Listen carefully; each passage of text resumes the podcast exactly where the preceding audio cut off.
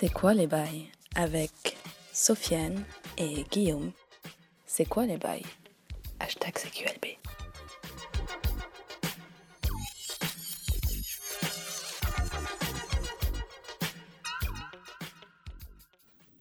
Bienvenue dans C'est quoi les bails, épisode 16. 16, 16, comme Louis XVI, comme Louis XVI. dernier roi de France. Je te, re- je te vole ta réplique. Tu me voles ma réplique. Mais J'en ai une autre. 16 comme le numéro atomique euh, du soufre. Ah ouais Ouais. T'as les choses sur... Ah le mec, t'étais Bah, sur Wikipédia, tu Bah, cherchais. et Attends, je savais que t'allais m'hijacker mon, mon Tu truc, veux donc- ma réponse de blanc ou pas Vas-y. 1664. C'est pas la pire Ah réponse. bah, c'est la pire réponse de White. C'est de la bière euh, de bon marché. Même pas. Ouais. Sous-genre de Ah. bière euh, Ah bah. hein, que je conseillerais à personne. Bref. Euh, c'est une intro très très anxiogène qu'on vient de faire. en plus, on est proche du micro. On est proche en mode, on dirait qu'on vient de. Je sais pas, qu'on s'est fait larguer tous les deux, qu'on parle. euh, Ah de- non, non, non, non, ça va. Toi, ça. Moi, ça va. Alhamdoulilah, comme, comme vous dites, Qui vous comme on dit en Suisse. Je viens de voir le brio là. Ah ouais C'est full racisme dedans. euh. Ah bah ouais, il est... euh, Daniel Auteuil, il Sistra. est... Ouais. Mais Camélia Jordana, moi je trouve qu'elle s'en sort bien dans le film. Après, il faut dire que le film est une catastrophe complète. Ah ouais Voilà, Yves- un petit truc sur le Ah. Merci. Yvan Attal, c'est le réalisateur. Hein. Il Ouais, a ouais. vraiment zéro dans ses dialogues. euh, Ah c'est ouais chaud quoi. Moi, j'avais bien aimé euh, Ma femme est une actrice. C'était Ah, j'ai pas vu, sympa. pas vu. C'est bien. Ouais, il était cool. Avec Charlotte Gainsbourg. Yvan Attal, je, le- je le kiffe pour autre chose, pour, euh, parce qu'il a déjà fait la voix de Tom Cruise. Ah ouais. La voix de Ethan Hunt dans Mission Impossible, c'est lui. Ah, Hmm. toi, t'es un, un fan de VF. Euh, ouais, j'aime bien la VF. Miskin. Et. Ah non, bah, euh, tu sais très. Genre, genre Emmanuel Curtil, t'aimes pas, toi, la voix de Jim Carrey? Non. Bah, j'aime bien. Je préfère Jim Carrey. non, mais t'aimes pas la voix tant qu'à française de choisir. Non, mais tant qu'à choisir, je préfère Jim Carrey. Dans la voix de Chandler Bings. euh, Bah, les couilles. Miskin. Je préfère la voix, la voix de Matthew Oh, Perry. le mesquin. Mais c'est pas mesquin. C'est Il y a des mecs, c'est des, enfin, c'est des acteurs quoi. Les mecs, tu, tu perds euh, 80% de leur acte sais ce que te dirait ma mère si elle était à ma place? Elle dirait quoi? Ça veut dire quoi? Que Dieu maudisse ta sale gueule. C'est pas hardcore ou pas? C'est horrible. Elle nous disait ta mère ça, on a, dit ça, on avait 6 piges, elle nous disait ça. C'est horrible. C'est hardcore. Et nous, on était là. Putain, la, la, violence de la daronne, c'est chaud. du coup, dès que quelqu'un me prête aujourd'hui, je suis là, ouais, tranquille. Ah, tu pourrais faire du stand-up. Tu sais, parce que Gad Elmaleh, il faisait beaucoup ça, mais sur le daron. Ah, tu pourrais ouais, faire ouais. sur ta daronne. Ouais, peut-être pas, non. Peut-être pas. Je pense qu'elle m'en voudrait. Ouais. Euh, ouais, phase euh, aujourd'hui, là, CQLB. Euh, CQLB difficile à enregistrer parce que bah, les fêtes approchent et tout. Et je sais pas, on a. Tu sais, période de tumulte, c'est un peu la merde. Fait froid. C'est froid, on n'est pas chaud, pas motivé. En revanche, euh, on est chaud. Bien prochainement, bon, on tease vite fait, vite fait, pour une phase zère euh, qu'on va vous mettre dans la gueule là dans, dans pas longtemps. Inch'Allah. Inch'Allah, ouais, et que vous allez bien aimer. On vous tient au courant dans. Est-ce qu'on va faire des CQLB pendant pendant les fêtes, tiens? Bon, bien sûr. Ok. Bah, Moi, moi, de toute façon, là, euh, euh, je pars euh, pour Noël. hmm, Donc, euh, il faudra juste, comme s'organiser pour Ouais, ouais, ouais. enregistrer. euh. yes. Petite so- en, général, en général, une petite soirée suffit. Ouais, mais c'est vrai qu'après le taf, c'est chiant. Ouais, c'est relou. fatigant. Ouais, laisse tomber. Euh, Aujourd'hui au programme, Guillaume. Euh, on s'en fout, on donne pas le On s'en programme. fout, on donne jamais le programme, c'est vrai. Pas de sommaire, jamais. Non, non, non. Euh, alors, juste un mot sur Johnny, là. La perte. On n'a pas. Enfin, moi, j'étais. Enfin, franchement, j'ai pas été bien. euh, Ah ouais? Ouais, la Alors, semaine pour- qui vient de passer. pourtant, le peuple de Seine-Saint-Denis euh, n'était pas dans les rues, hein, apparemment. Apparemment, Oui. ouais, selon certains, certains philosophes. Ouais, c'est un grand philosophe. Grand philosophe de France 2. euh, Euh, Non, de, attends, euh, je crois que c'est le secrétaire de les, les Républicains, enfin le, le- Ouais. le, le ch- le chef de parti, quoi. Ouais, sais pas bah, comment si- ils appellent S'il leur chef de veut, parti. ouais, je sais pas, ouais. Une baltringue, quoi, c'est bon, c'est Attends, Ouais. mais tu sais, genre, juste pour faire de- des, des- juste pour, euh, pour faire des polémiques, quoi. c'est tout, ouais. On s'en bat les couilles. Bah, moi, je Moi, j'y étais pas non plus, hein, je suis pas de Seine-Saint-Denis. hein, Mais je est-ce que t'es français de souche déjà? Euh, je sais pas. Je sais Pas même pas ce que ça veut dire, franchement. Je pense pas que tu le sois, tu vois. Non, moi, je le suis pas. Est-ce qu'il y a des gens qui sont, franchement, est-ce qu'il y a des Ouah, gens qui sont français de C'est une souche définition assez arbitraire hein, de, de la de l'identité. Ouais. Mais ouais, euh, moi j'étais mal, j'étais pas dans les rues, mais j'étais mal parce que j'ai autre chose à foutre quand même. Ça fait bizarre, hein, quand même. C'est... Ouais, c'est chelou, c'est chelou. euh, Johnny, bah énorme rip, vraiment, un gros gros rip. Un artiste. euh, bah, 50 ans de carrière, quand même, euh, c'est un truc de malade mental. Non, mais c'est un, un- ouais, c'est un- quand même un, un étendard national. Quoi. Ouais. Enfin, moi, j'ai jamais écouté sa musique, Mm. je m'en branle, mais, mais je- franchement, je reconnais le truc en me disant, ouais, non, c'est chaud quand même. C'est Johnny, chaud. quoi, pas Johnny. Mais bon, vu, sa, vu son hygiène de vie, s'il a tenu jusqu'ici, c'est quand même. Il bien. a vécu, comme on dit. il, a, euh, il a bien vécu. ouais. Il a brûlé euh, par les deux, des deux bouts. La chandelle par les deux bouts. Exactement. Il vivait, ouais, exactement, au jour le jour, comme on dit. Et euh, un vrai man, euh, un peu éternel rebelle et tout, genre. De Mm. toute façon, tu vois. Bon, après, après je pense qu'ils s'en battaient un petit peu les couilles. Ouais, il mais blindé, quoi. Selon Laetitia. selon mais que va advenir de Laetitia? J'avais lu Ah un bah, article, mais crocage, genre, je pense.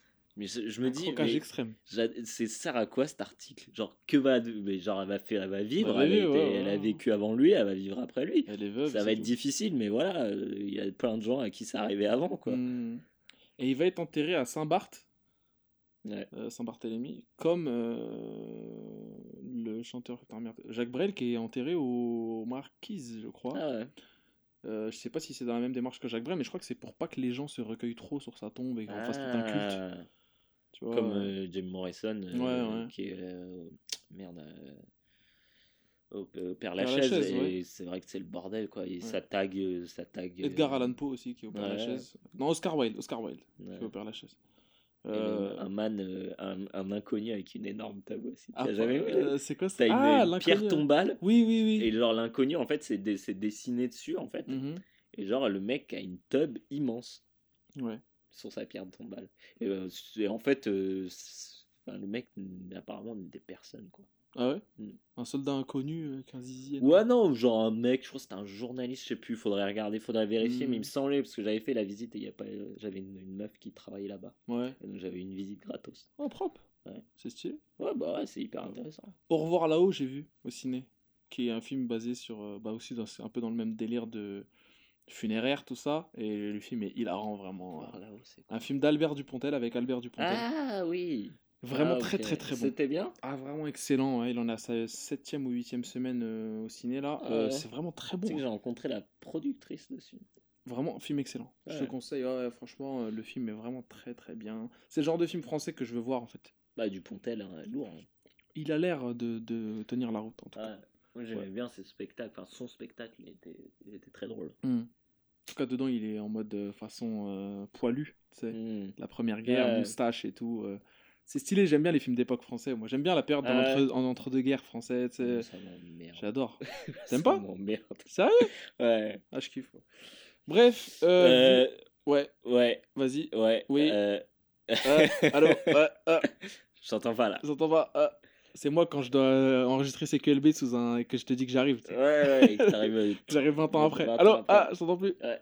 Ouais, Guillaume. Ah, Ouais. euh, Vidéo, euh, les Game Awards, Vidéo Game Awards, non ouais, ouais, ouais, ouais, ouais. Video Game vu Awards. des trucs qui t'ont intéressé ou pas? Euh, J'en ai vu un, deux trucs vraiment Ah ouais qui m'a. Même euh, Bayonetta 3, ça Ah si, pas mais ça, bon, ça, je me suis su- suffisamment étalé sur Twitter là-dessus. Bayonetta 3, euh, j'ai même fait une vanne d'ailleurs dessus. À 3, enfin bref. Mm. Euh, 1 et 2, de toute façon, c'était prévisible qu'ils allaient tout ressortir sur Ouais, Switch. euh, J'espérais, moi. Ah ouais?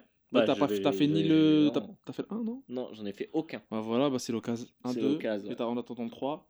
J'espère que ça sortira vite hein, d'ailleurs sur Switch. Euh, février, je crois. Ouais. Après, j'ai peur peut-être du, du portage. C'est ça lag, c'est dégueulasse. Si c'est la version Ouais, Wii U, c'est la version nickel. Wii U. Ah super. Je crois que c'est la version Wii. Ouais, le, en tout cas, Bayonetta qui est un- l'un des meilleurs jeux de ces dernières années, vraiment de très loin. Ouais. Euh, ouais, ouais, vraiment. Je euh, sais qu'avec Pipo, vous aimez bien vous entre-masturber dessus. pas, pas que Pipo et moi, hein, fort heureusement, beaucoup d'autres gens de très bon goût aussi. Ouais. Et ouais, c'est le meilleur. Un l'un des meilleurs, enfin, si ce n'est peut-être même le meilleur beat'em all de tous les temps. hein. Il paraît. faut le dire, un Bayonetta 1 en tout cas, qui est dingue. Les hommages, euh, en fait, dès le début du jeu, tu es en ambiance, le jeu est réglé à la frame, euh, c'est dingue quoi. C'est, ça mélange l'arcade un peu, c'est- ça Ouais. rappelle beaucoup Moi, l'arcade. c'est l'héroïne qui m'a jamais. euh, Ah, moi, j'adore, vraiment. toujours trouvé dégueulasse. C'est vrai? Ouais. Je- J'ai jamais été dans le trip. euh, Moi non plus, je suis Secrétaire, pas. ouais, euh, ça fait un peu tiep, ouais, ça fait pitié, franchement. Même les meufs qui se disent Ah, Bayonetta, euh, elle est sexy en même temps. Bon, bref, voilà, je vais pas m'étaler.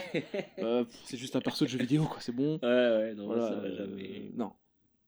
Je préfère Simone Veil. Ah. L'ambiance. L'ambiance. Euh, bref. Et euh, ouais, bah il y a eu ça, il y a eu Bayonetta, il y a eu évidemment Soul Calibur 6 qui arrive là.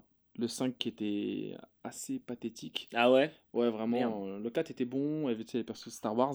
Ah Et, oui, je me rappelle. le 5 un peu pathétique. Là, ils nous mettent le 6 dans la gueule. J'ai vu le trailer, j'étais en mode zer. Mitsurugi. hein. Sans barbe, imberbe. Donc peut-être que c'est c'est en genre un, un- comment une, pré, une préquel comme disent les gens qui savent pas trop parler. préquel. Et euh, j'ai vu ouais, Sophitia dedans, des combos, des, des esquives. Il y a il y a l'air d'avoir des nouveaux systèmes de, bah, de. On parle beaucoup de jeux vidéo. Beaucoup des nouveaux systèmes d'esquive, de voilà, de jeu. Le gameplay a un petit peu changé, ce qui ça redonne un peu de peps au, au jeu. Mais là, il y a eu récemment là, une petite annonce là sur euh, Street Fighter euh, Collection avec le quasiment tous les épisodes 2D, surtout le Third Strike, tout, enfin tous les, toutes les déclinaisons du 3, du Street Fighter 3 qui, qui sont très mal connues en Europe, le New Generation, euh, le euh, Second Impact Giant Attack et le Third, Stri- Third Strike qui est le meilleur jeu de combat de tous les temps selon moi, euh, qui arrive là sur Switch en plus aussi. Ah. Et sur Play 4 et One et PC, ça va être une boucherie. Une boucherie. On était chez Néo Legend, toi et moi, Ouais. aussi. Malheureusement, j'ai voulu parler de Néo Legend aujourd'hui un petit peu, mais j'ai AZ, notre, notre Zmo national, euh, qui est AZ, qui est, qui est un bah, fondateur du truc et aussi euh, euh, bricoleur à ses heures perdues, ingénieur. Le man ne m'a pas donné suffisamment d'informations, il m'a pas trop dit voilà les, les projets et tout, donc j'ai pas envie de leur faire de la pub inutile, même si on leur fait un, on, on leur en fait un, on fait un petit bisou. Euh, mais ouais, le- les le- la soirée des, enfin la journée des 10 ans, c'était pas si mal. Euh, quelques bornes, tout ça, du Third Strike, euh, ça fait toujours plaisir. Donc euh, Néo Legend, de toute façon, on n'a pas besoin de leur faire de leur pub. euh, ils font, ils font déjà la borne. à de faire la nôtre. Exactement. ils font déjà des bornes pour PNL et, et Gamecult. Et Orelsan. Et Orelsan, apparemment. ouais. Bref, bah, bien leur en face. Frérot, moi aujourd'hui, pour rester dans le registre jeux vidéo et pour surtout combiner la dernière annonce que nous, on- qui nous a hypé un minimum. Tu vas combiner tel un combini ou pas? Non. Ou- non. Arrêtez tout. Arrêtez tout. On a trouvé le on jeu. a trouvé le jeu. Euh, non, je vais combiner tel un casque dans, dans, dans Mario le lapin crétin qui combine les choses ensemble, n'est-ce pas? C'est vrai. Ouais, ça c'est une Un référence à casque notre- de réalité virtuelle. Exactement, un casque VR. Euh, Death Stranding. Alors, euh, euh, dis-nous-en un peu plus là. Que ça, que donc, ça on, a, on a eu une petite vidéo là, il n'y a Ouais. pas longtemps pour les Game Awards. Ouais. Euh, un, même que dire un vidéo, une vidéo, un court métrage. C'était un Ouais, court métrage. Euh, toujours avec euh, Norman Reedus quoi. Mhm. Euh, hmm, ça a l'air assez lourd. Enfin, ça a l'air lourd. Enfin, c'est un court métrage, donc ça a l'air. Non, c'est lourd. Après, voilà quoi. Y a pas de gameplay. Il n'y a pas de gameplay, donc c'est- un peu drôle. C'est un peu le truc. Bon, ok, c'est cool, mais qu'est-ce que ça donne et surtout quel est le fond du truc? Parce que c'est toujours très énigmatique. C'est le problème avec euh, le problème où le ça dépend de quel dans quel sens tu vois les choses, mais avec Kojima, c'est vrai que c'est toujours très énigmatique et tu sais jamais vraiment ce que tu vas avoir au, sur le, au final, quoi. Ouais. Mais, euh, mais ouais, non, des, des bails, euh, des bails lourds. Enfin, des, moi, des bails esthétiquement qui m'ont parlé. Voilà. Ça, je savais. De toute façon, quand j'ai vu le trailer, je l'ai vu, je pense, avant toi. J'ai fait, oh là là. Là, ça, c'est des phases, Guillaume, euh, il va être dessus. Euh, phase de géant, tout ça. Voilà, Je me suis dit, là, ça va être sa cam. Délire un peu poétique, de monde apocalyptique, tout c'est ça. ça. Des... Puis les, les, les, les fils, là, je trouve ça Ouais. stylé. Ouais. Puis les, les, les, les, les mecs dans le, dans, dans le ciel, tu sais pas c'est quoi. ouais, voilà, ouais. C'est aligné, là, comme ça, Mhm. avec les, les, les- Ah oui, l'espèce de con. Enfin, c'est Ouais. le truc qu'on faisait à Noël, là, tu sais, que tu découpes, après tu déplies et ça te fait Ouais, mecs bah, c'est ça, ouais. Et c'est ça, ouais. mais dans le, dans, le, dans le ciel, dans un truc énigmatique et tout. Ça va être un jeu assez conceptuel, je pense, euh, avec beaucoup de délire euh, méta et tout. C'est ce que j'attends, moi, d'un mec comme Kojima maintenant, hein. maintenant qu'il nous a fait du concret. Et du concret, toujours avec une phase, une, une petite surcouche méta dans toute sa carrière. C'est pour ça qu'aujourd'hui, Guillaume, pour CQLB euh, numéro 16, euh, je voulais revenir sur Kojima. Idéo. Idéo de son. De son Idéo, ouais, Idéo, Idéo, c'est un. Bah, pour ceux qui ne savent pas, parce que beaucoup de gens nous écoutent, l'air de rien, qui sont pas dans le jeu vidéo. Même si beaucoup de Hmm. sont, font partie de l'audience Melugezu, par exemple, qui parle essentiellement de jeux vidéo. euh, je me permets quand même de. tous des, des, des, des, des, Des jacks, moi, j'appelle des ça. Kojima Fag. quoi. Ou des Kojima Fag, ouais. des geeks ou des, ou des jacks ou des Kojima Fag. Kojima, il est né en 63. Donc euh, peu de temps après la guerre, euh, enfin peu de temps, une, une dizaine d'années euh, après la guerre, euh, la Seconde Guerre, donc un, un Japon qui renaît vraiment avec des nouveaux idéaux, sans faire de, de jeux vidéo, de, de jeux de mots, vidéo. de jeux vidéo de mots. Euh, et le man est, est- d'abord, il est, il est, il, il est fasciné par le, le ciné.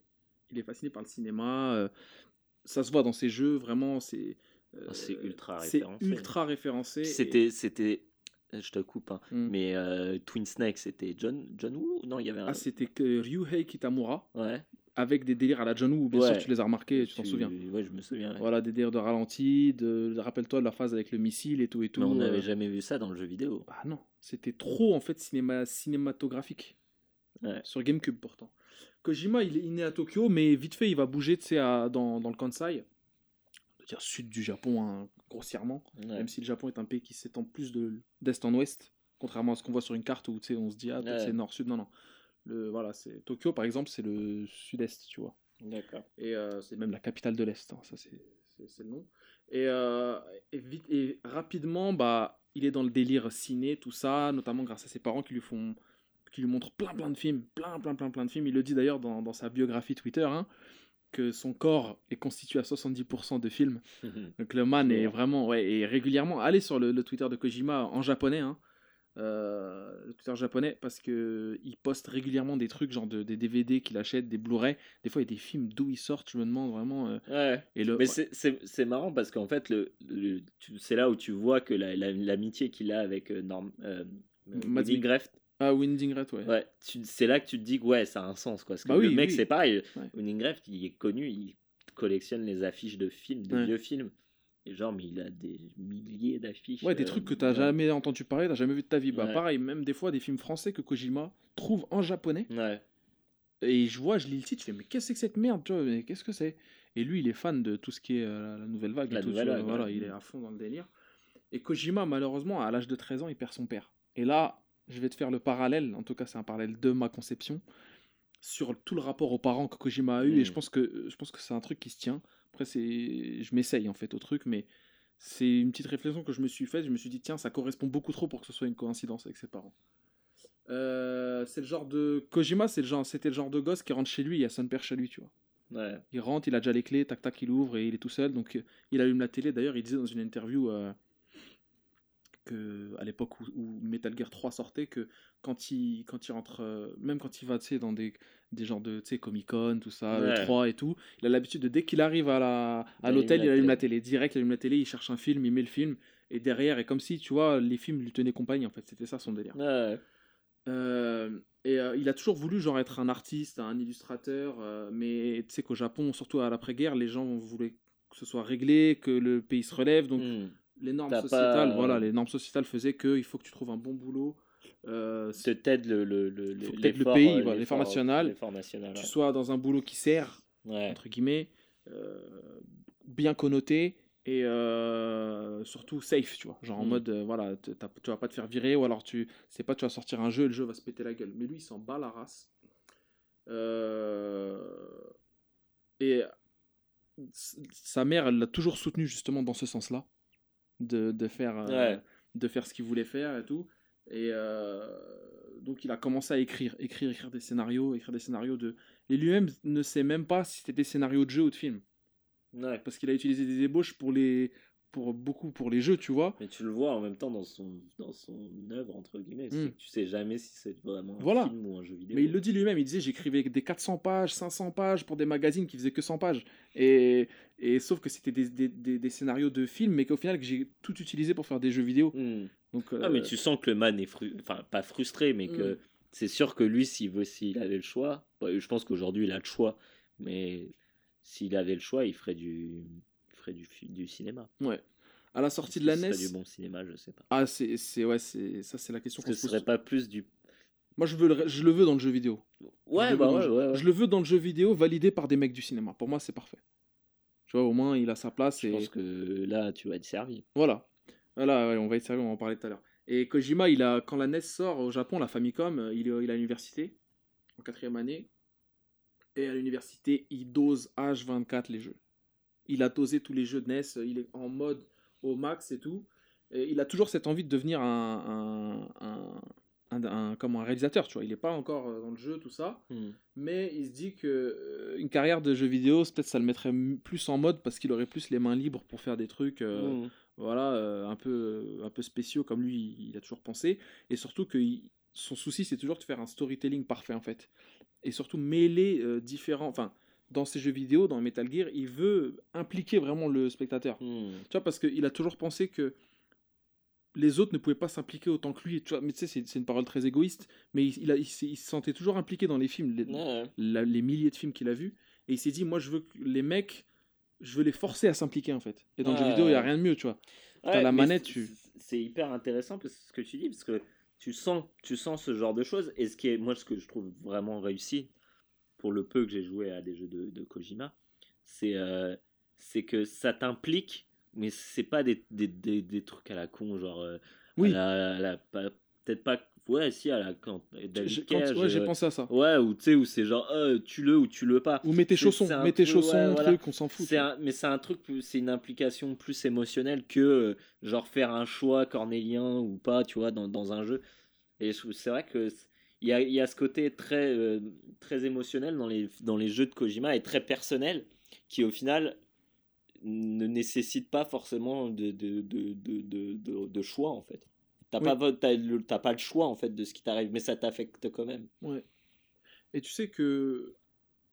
Moi, je, je compare pas Kojima à moi, hein. je sais pas son aura ni son, sa créativité, mais moi j'ai toujours lu tout. Enfin, lu ou regardé des films de mecs, même on en parlait la dernière fois, de mecs que tu te dis, tiens, il est, il est hardcore dans ses propos, il est hardcore dans ses idées, mais tu peux tirer du bon de ce qu'il a fait, tu vois. Hmm. Genre Cicéron était hardcore dans ses idées, César, Alexandre. Tu vois, il y a des mecs, ils ont fait des, des, ignominies, tu vois, dans leur, dans leur vie, des, des personnalités connues de l'histoire ou, voilà, ou même de, du monde artistique. Mais tu te dis, putain, quand même, Céline, c'était un mec d'extrême droite.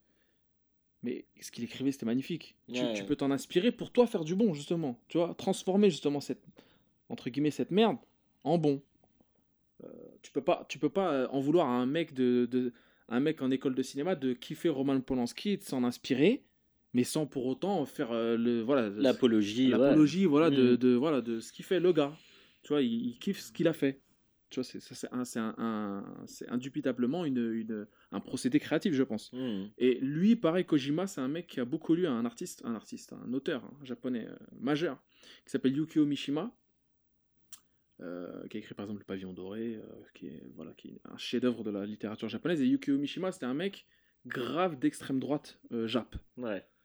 Il a pas supporté justement la, la fin du, de, de, de, l'Empire, entre guillemets, en tout cas de l'abdication de l'empereur. Il a pas supporté la déchéance du, du, Japon par rapport aux puissances occidentales. Et c'est un mec qui a fait une espèce, pas de culte, mais enfin de, de secte, mais un petit peu quand même, tu vois, une espèce de il avait toute une euh, des disciples quoi, des mmh. fidèles et ils ont pris en otage le comment le le conseil de guerre japonais et tout, le, le général qui était responsable et tout, ils l'ont pris en, otage et le mec s'est suicidé au katana, tu vois, en mode à l'ancienne, comme les samouraïs. Ouais, Harakiri. Euh, ouais, ce qu'on appelle harakiri, mais là c'était seppuku en fait. Harakiri c'est le. C'est les samouraïs. C'est samouraï, ouais, seppuku c'est mmh. tout le ventre, tu vois. Et, ensuite un de ses disciples lui a tranché la tête, façon comme dans, dans les samouraïs, je sais pas si tu te souviens. Et c'est une, une, méthode en fait de se suicider en gardant son honneur, tu vois. Et lui, tellement il voulait pas bagdacher, tu vois, tellement il, ses idées elles étaient fortes et il voulait les garder. Et Kojima, il a été grave inspiré par ce mec-là, Yukio Mishima, ah ouais. à mort. Et euh, il s'est dit, quoi qu'il arrive, je m'en bats les steaks, même si le jeu vidéo c'est un nouveau média, à l'époque où il commençait, Kojima, je vais continuer. Je m'en fous, j'y vais et tout. Euh, avec le soutien de sa avec la Nintendo. Il a commencé, alors il a commencé avec la MSX. Ah ouais, carrément. C'était un PC, tu sais. Euh, hmm. il, joint, il, joint, il rejoint la, justement la division de Konami, hein, direct chez Konami, pour le, qui s'occupe de la MSX. Et il subit quand même les brimades de ses. Parce qu'il y va en mode, en mode un peu main dans les poches, il connaît pas trop la programmation et tout, il apprend sur le tas. Du coup, il y a des mecs qui savent déjà faire et, qui se foutent de sa gueule et qui disent Ouais, c'était un peu zéro, tout ça. Et ses premiers jeux, c'est pas des jeux de ouf, c'est Penguin Adventure, euh, c'est la suite de Antarctic Adventure, un jeu voilà un peu HS, un jeu de plateforme. Mais Kojima, il apporte une touche dans ses délires, tout ça, et il fait complètement changer le gameplay. Le jeu est la suite est 100 fois mieux en fait que le premier, et du coup c'est un, un, succès. Euh, mais tu me fais une bio-bio là, en fait. Ouais, ça, j'avoue, je suis en train de faire une bio-bio. Mais j'ai envie de te faire après une, une, une, une, analyse. une analyse du man. Que moi, je me suis dit, putain, quand même, c'est, c'est, ça a percuté dans ma tête. Je me suis dit, c'est pas un hasard, tu vois. Le rapport à ses darons. Sa daronne qui le soutient à mort. Son daron qui, qui est décédé et ça l'a grave marqué. Et Kojima, euh, c'est un fan de ciné. Un de ses films préférés de l'époque, c'est La Grande Évasion. Avec euh, Redford, tout ça. Et à partir de ça, il développe Metal Gear. Metal Gear, donc le premier, sur MSX, qui est ensuite porté sur euh, Famicom, euh, sur NES, qui est en fait un jeu, le premier jeu d'infiltration façon euh, à la, comme on le connaît aujourd'hui, tu vois, en 2D et avec un scénario, un vrai scénario de ciné, en mode avec bah, bah, le mec, donc Solid Snake, qui doit infiltrer une base militaire et récupérer, voilà, des, tuer un mec, ensuite se barrer d'un de, sans, sans, se faire griller, quoi, hmm. avec tout un background de guerre froide et tout, et avec toujours le délire du Metal Gear qui, en fait, parce qu'on dit beaucoup Metal Gear et tout, même les profanes de jeux vidéo connaissent Metal Gear, mais le Metal Gear dans la série Metal Gear, c'est en fait un, lance-missile euh, nucléaire, euh, mais un char, quoi. Voilà, mais qui se déplace. c'est ça. Donc qui peut, qui n'est pas limité par sa portée. Que hmm. tu peux l'emmener en France et il peut bombarder en Russie. Tu sais, tu vois, il n'y a pas de cercle, enfin en tout cas de périmètre, tu vois le délire. Mais alors, du coup, ces, ces, ces jeux-là, ils sont liés d'une. Ouais, ouais. Même, ils sont même tous, même les premiers. Ouais, ils, sont, ils sont liés, ils sont liés. C'est justement ce qui se passe avant, en fait. Et, mais par exemple, tu as, un, vrai, euh, un vrai avantage à, à, avoir déjà joué à Metal Gear sur, sur MSX euh, quand tu joues, quand tu fais la bah, tu série Metal Gear Tu comprends Après, comme je t'ai dit, c'était l'époque, c'était ouais, c'était plus limité. C'était plus limité, donc tu, du coup, tu peux te permettre de lire juste un, juste un, résumé. Voilà, mmh. c'est pas, pas la peine de jouer au jeu, même si le jeu est Aujourd'hui, c'est quand même compliqué d'y jouer. Même s'il était très bien. un magnifique euh, spoiler de Maxime Robinet ou pas? Voilà, un spoiler de Maxime Robinet. Écrit en 200 heures, attention. 200 heures de, de travail dessus. Hein. T'es un gamin, vraiment, t'es un gamin. Et là, moi, Kojima, je l'avais, je l'avais kiffé dans, dans, les MGS, évidemment. Et quand j'ai commencé à grandir, avoir un peu plus de, de thunes, évidemment, ou avoir accédé à d'autres choses, tu vois, j'ai commencé à, à chercher ce qu'il avait fait ailleurs et tout. Et il avait fait un jeu qui s'appelle Snatcher, qui est un jeu qui est sorti sur, euh, sur, à la base sur euh, NEC PC Engine. Donc la euh, Graphics tout ça, voilà, une console assez, assez, assez underground. ensuite, ça a été porté sur Mega CD, sur, voilà, sur enfin, Sega Mega CD, sur Saturn et sur PlayStation. Et Snatcher, en fait, c'est Blade Runner. C'est Blade Runner, c'est Body Snatcher, tu vois. Hmm. Les, enfin, les profanateurs de sépulture. Mais en fait, ça n'a rien à voir avec ça. Mais c'est en fait des genres de cyborgs, robots donc, qui prennent le, qui tue un mec et qui prenne son identité, sa vie, etc. Et en fait, le but dans le jeu Snatcher, qui est en fait un jeu d'aventure euh, graphique, c'est-à-dire que tu as mhm. des. C'est un peu à la. Comment. Euh, un, jeu, un genre de visual novel, un peu, avec des, des, phases de tir, où tu dois justement repérer qui est le Snatcher, en fait. Ah, genre, tu vas interroger une meuf, ouais, qui, qui est responsable du meurtre, nanana, je sais pas quoi, et en fait, peut-être que c'est la meuf, et en fait, ça change à chaque fois. Et il y a une putain de scénarisation euh, dans le jeu et c'est un jeu qui a voilà qui a inspiré globalement en fait de Blade Runner de Terminator pour les parce que les, les cyborgs ressemblent beaucoup à Terminator c'est un jeu de malade mental et façon dans un monde post-apocalyptique euh, voilà tu connais tu connais les phases. Euh, Kojima il a écrit entièrement le scénario du jeu et quand le jeu est sorti les gens ont pété un plomb même les, journalistes sont devenus ouf en mode ouais c'est quoi cette écriture de malade c'est quoi ces dialogues de malade des cutscenes en veux tu en voilà euh, high quality writing comparable to a novel. Ils disent genre. Ah euh, de toute façon, c'est un, un, bouquin, quoi, en fait, le truc. Mm. Et, c'est un des jeux, justement, que Kojima a, a, a, comment, a qualifié de masterpiece pour lui parce qu'il a utilisé justement ces fameux scénarios qu'il écrivait quand il était jeune, tu vois. Donc, c'est pas Luc Besson qui écrit le cinquième élément, tu vois, euh, avec un scénario de, qui sort de, de mon anus, tu vois. Donc, c'est Kojima qui t'écrit un truc avec des man Blade Runner. Ouais, ouais. Donc, violent. Euh, Kojima, dans les années 90, il, commence à, à, penser à une suite de Solid Snake, enfin de, de Metal Gear 1. Et d'ailleurs, à un moment, il sort de chez Konami, il prend le, prend le trône pour rentrer chez lui, et il croise un mec qui bosse justement sur la suite, euh, enfin sur le, la suite euh, non officielle, enfin où, où, Kojima n'a pas participé ah. de Metal Gear, qui a fini le jeu et tout, et ils l'ont sorti et tout, et il, le croise et il lui dit, le man qui a programmé le jeu, hein, il lui dit, franchement, Kojima, euh, faut que tu nous fasses la vraie suite, quoi. Même si moi j'ai bossé sur la suite non officielle, demandée par les patrons, fais-nous la vraie suite. Moi je la veux, tu vois. Je n'ai pas ton level. Kojima il dit vas-y, ni, ni une ni deux, euh, ça Ah tombe pas dans l'oreille d'un sourd, bim bim. Je vais commencer à écrire Metal Gear, euh, Metal Gear 2, 2 points, Solid Snake, c'est ça le- la suite. Il la sort et là c'est la boucherie. Et parce que l'autre, il est sorti, mais c'était bien ou pas? L'autre il est sorti, il est un peu faisandé le truc, vraiment un peu faisandé. C'est pas considéré comme un truc, euh, comme un, un truc euh, comme canon, tu vois, Ouais. aujourd'hui. Euh, non, non, là il te sort un- un- une phase, et en plus c'était sur, toujours sur, sur MSX2 cette fois-ci, donc un, peu plus de puissance. Façon, le jeu, déjà les graphismes c'est violent, et il t'a claqué des délires de- d'une intelligence artificielle de bâtard avec genre la vue, tu sais, c'est le début de la vue en mode 45 Mm. degrés, tout ça. Euh, genre si tu rentres dans, la, dans le champ de vision de l'ennemi, il te voit.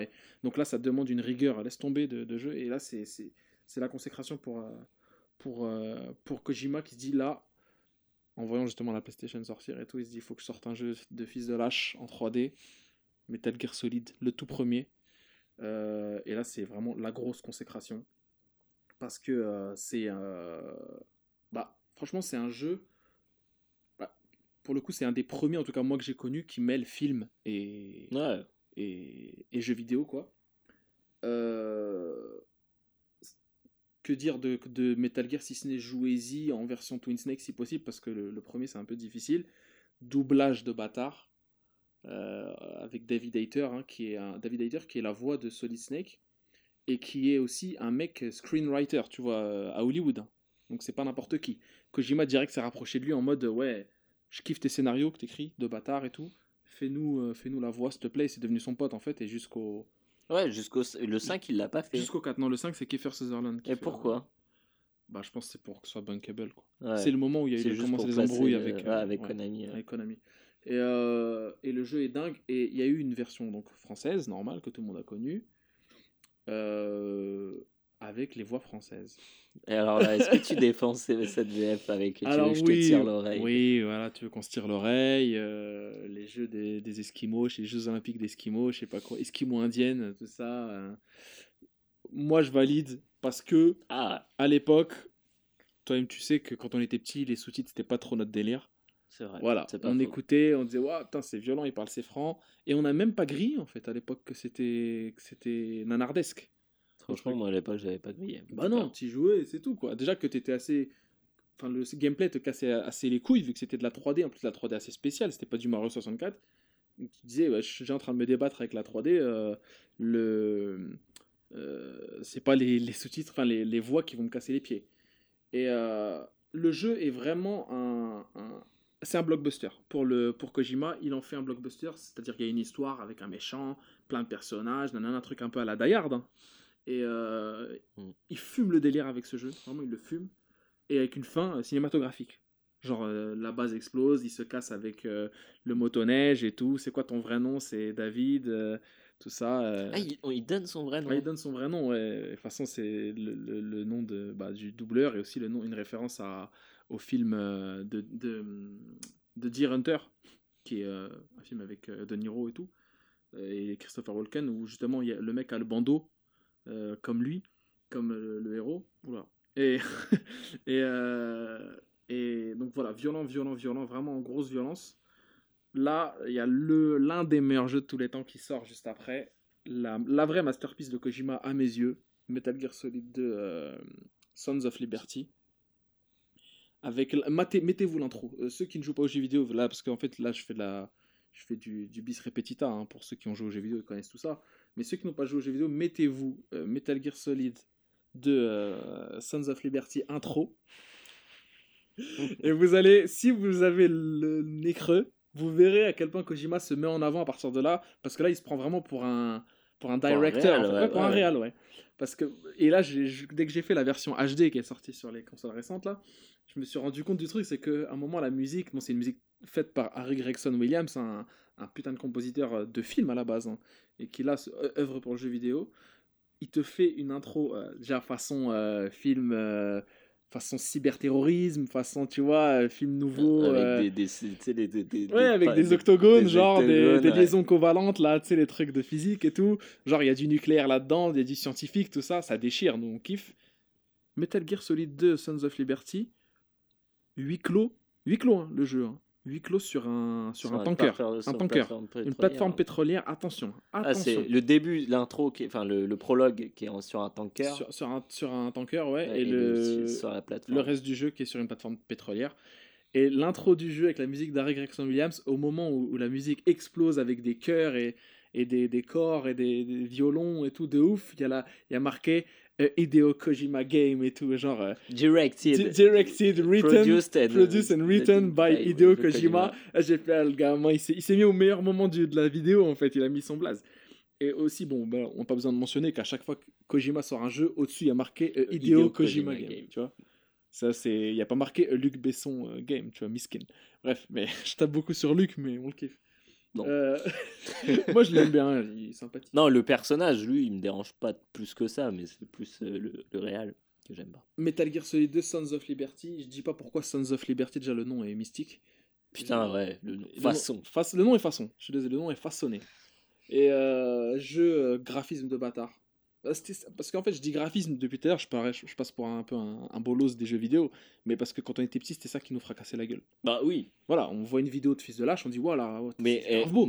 Moi, j'ai un souvenir aussi, rappelle-toi, les gens qui ont acheté Zone of the Ender, ils ont pas acheté Zone of the Ender pour Zone of the Ender. Bah non, bah ils non. Ils ont acheté pour la démo de Metal Gear Solid. Bah bien sûr, la démo de Metal Gear Solid 2.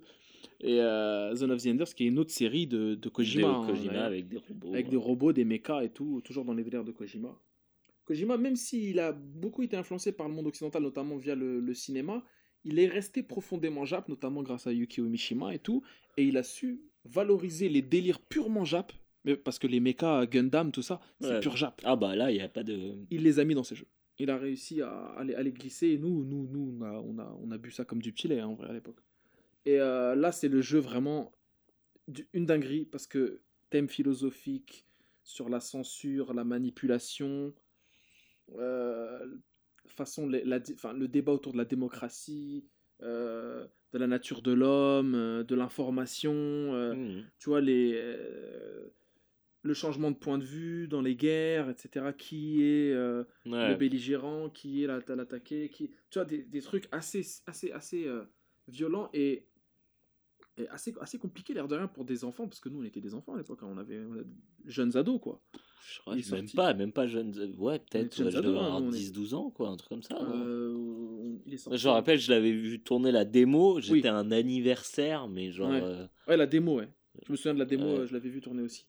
Et. Euh, PS2, ouais, c'est 2000. PS... PS2, PS2 c'est 2001 en, en Europe. Ouais. Et le, je crois que le jeu est sorti en 2002. Metal Gear Solid, pas très longtemps. Ouais, on avait 12-13 ans, quoi. C'est ça. Et je me souviens que j'avais déjà fait le 1 à l'époque sans vraiment en avoir un vrai souvenir, tu sais, quand j'ai commencé le 2. Et quand j'ai commencé le 2, je me suis dit, c'est plus le même délire, vraiment. C'est plus aussi brut de décoffrage. C'est plus aussi, ah voilà, t'as une mission, tu dois faire mm. ça. Parce que l'air de rien, tu pourrais te dire que Metal Gear 1 est un scénario euh, basique de film d'action, euh, tu vois, euh, fait par Louis Le Terrier. Sauf que dans le 2, c'est assez méta. Déjà, tu, joues plus Solid Snake. Tu joues Raiden, un autre personnage. Qui a, été, très mal aimé. Hein. Bah, mal, aimé très mal aimé parce qu'il était japonisant. C'était un ikemen, ce qu'on appelle les ikemen en japonais, c'est les beaux gosses. Les mecs un peu imberbes avec des cheveux longs. Euh... Voilà. C'est pas trop, quoi. C'est pas trop leur genre. On sait pas trop leur genre, non. Putain, merde, c'est quoi le terme euh, bah, euh, euh, pas transgenre, mais c'est androgyne. Androgyne, ouais. Androgyne un peu. Et son vrai nom d'ailleurs dans le jeu c'est Jack et sa meuf elle s'appelle Rose, façon euh, référence à Titanic. À l'époque, Titanic était le dernier gros film de bâtard, bah, dernier gros, gros blockbuster. Voilà, par excellence. Et blockbuster maritime avec une ambiance aussi maritime dans, dans MGS2. Et dans MGS2, je me souviens avoir fini le jeu. Je me suis dit putain, la fin, elle est, la fin, elle est hardcore. Je vais pas la spoiler, d'ailleurs, je serais incapable de la spoiler parce qu'elle est tellement compliquée. Il faut jouer au jeu. Putain, oui. Mais c'est pas une fin de blockbuster. Tu vois, ce n'est pas une fin.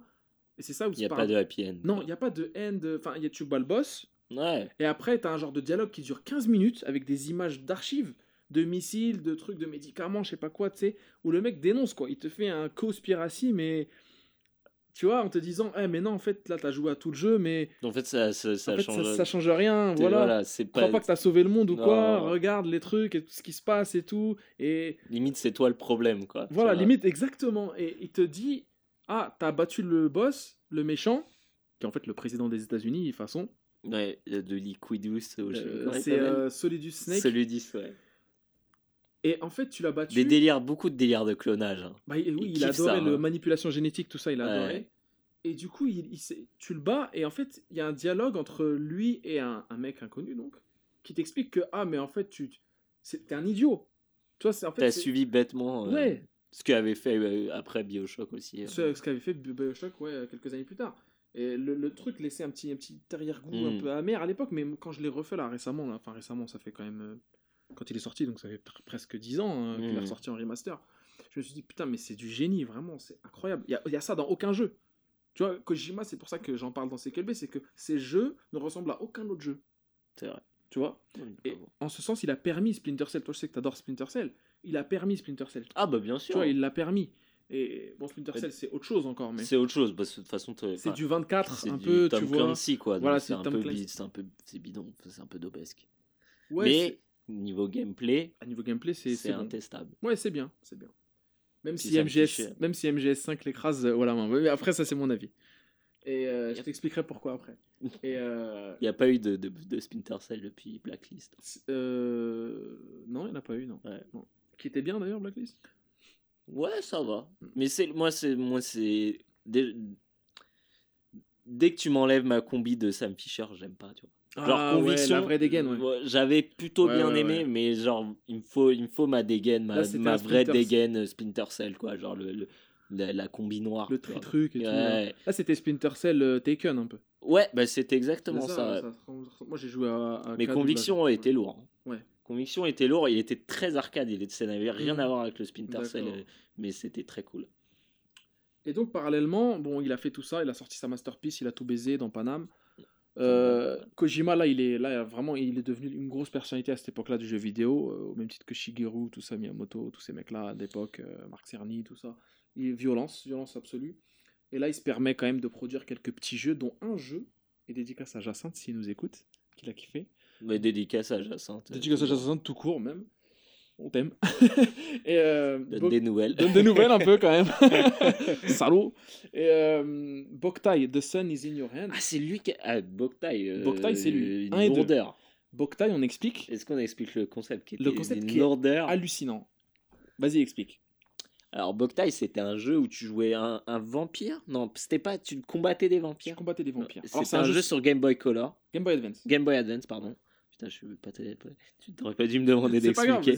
Mais euh, le concept était d'une lourdeur où en fait tu te battais avec du- de, de l'énergie solaire. Ouais. et en fait tu devais Toi, être- te mettre au te mettre au soleil pour capter le soleil. Mettre la Game Boy au soleil. Voilà. Pour. Euh, voilà.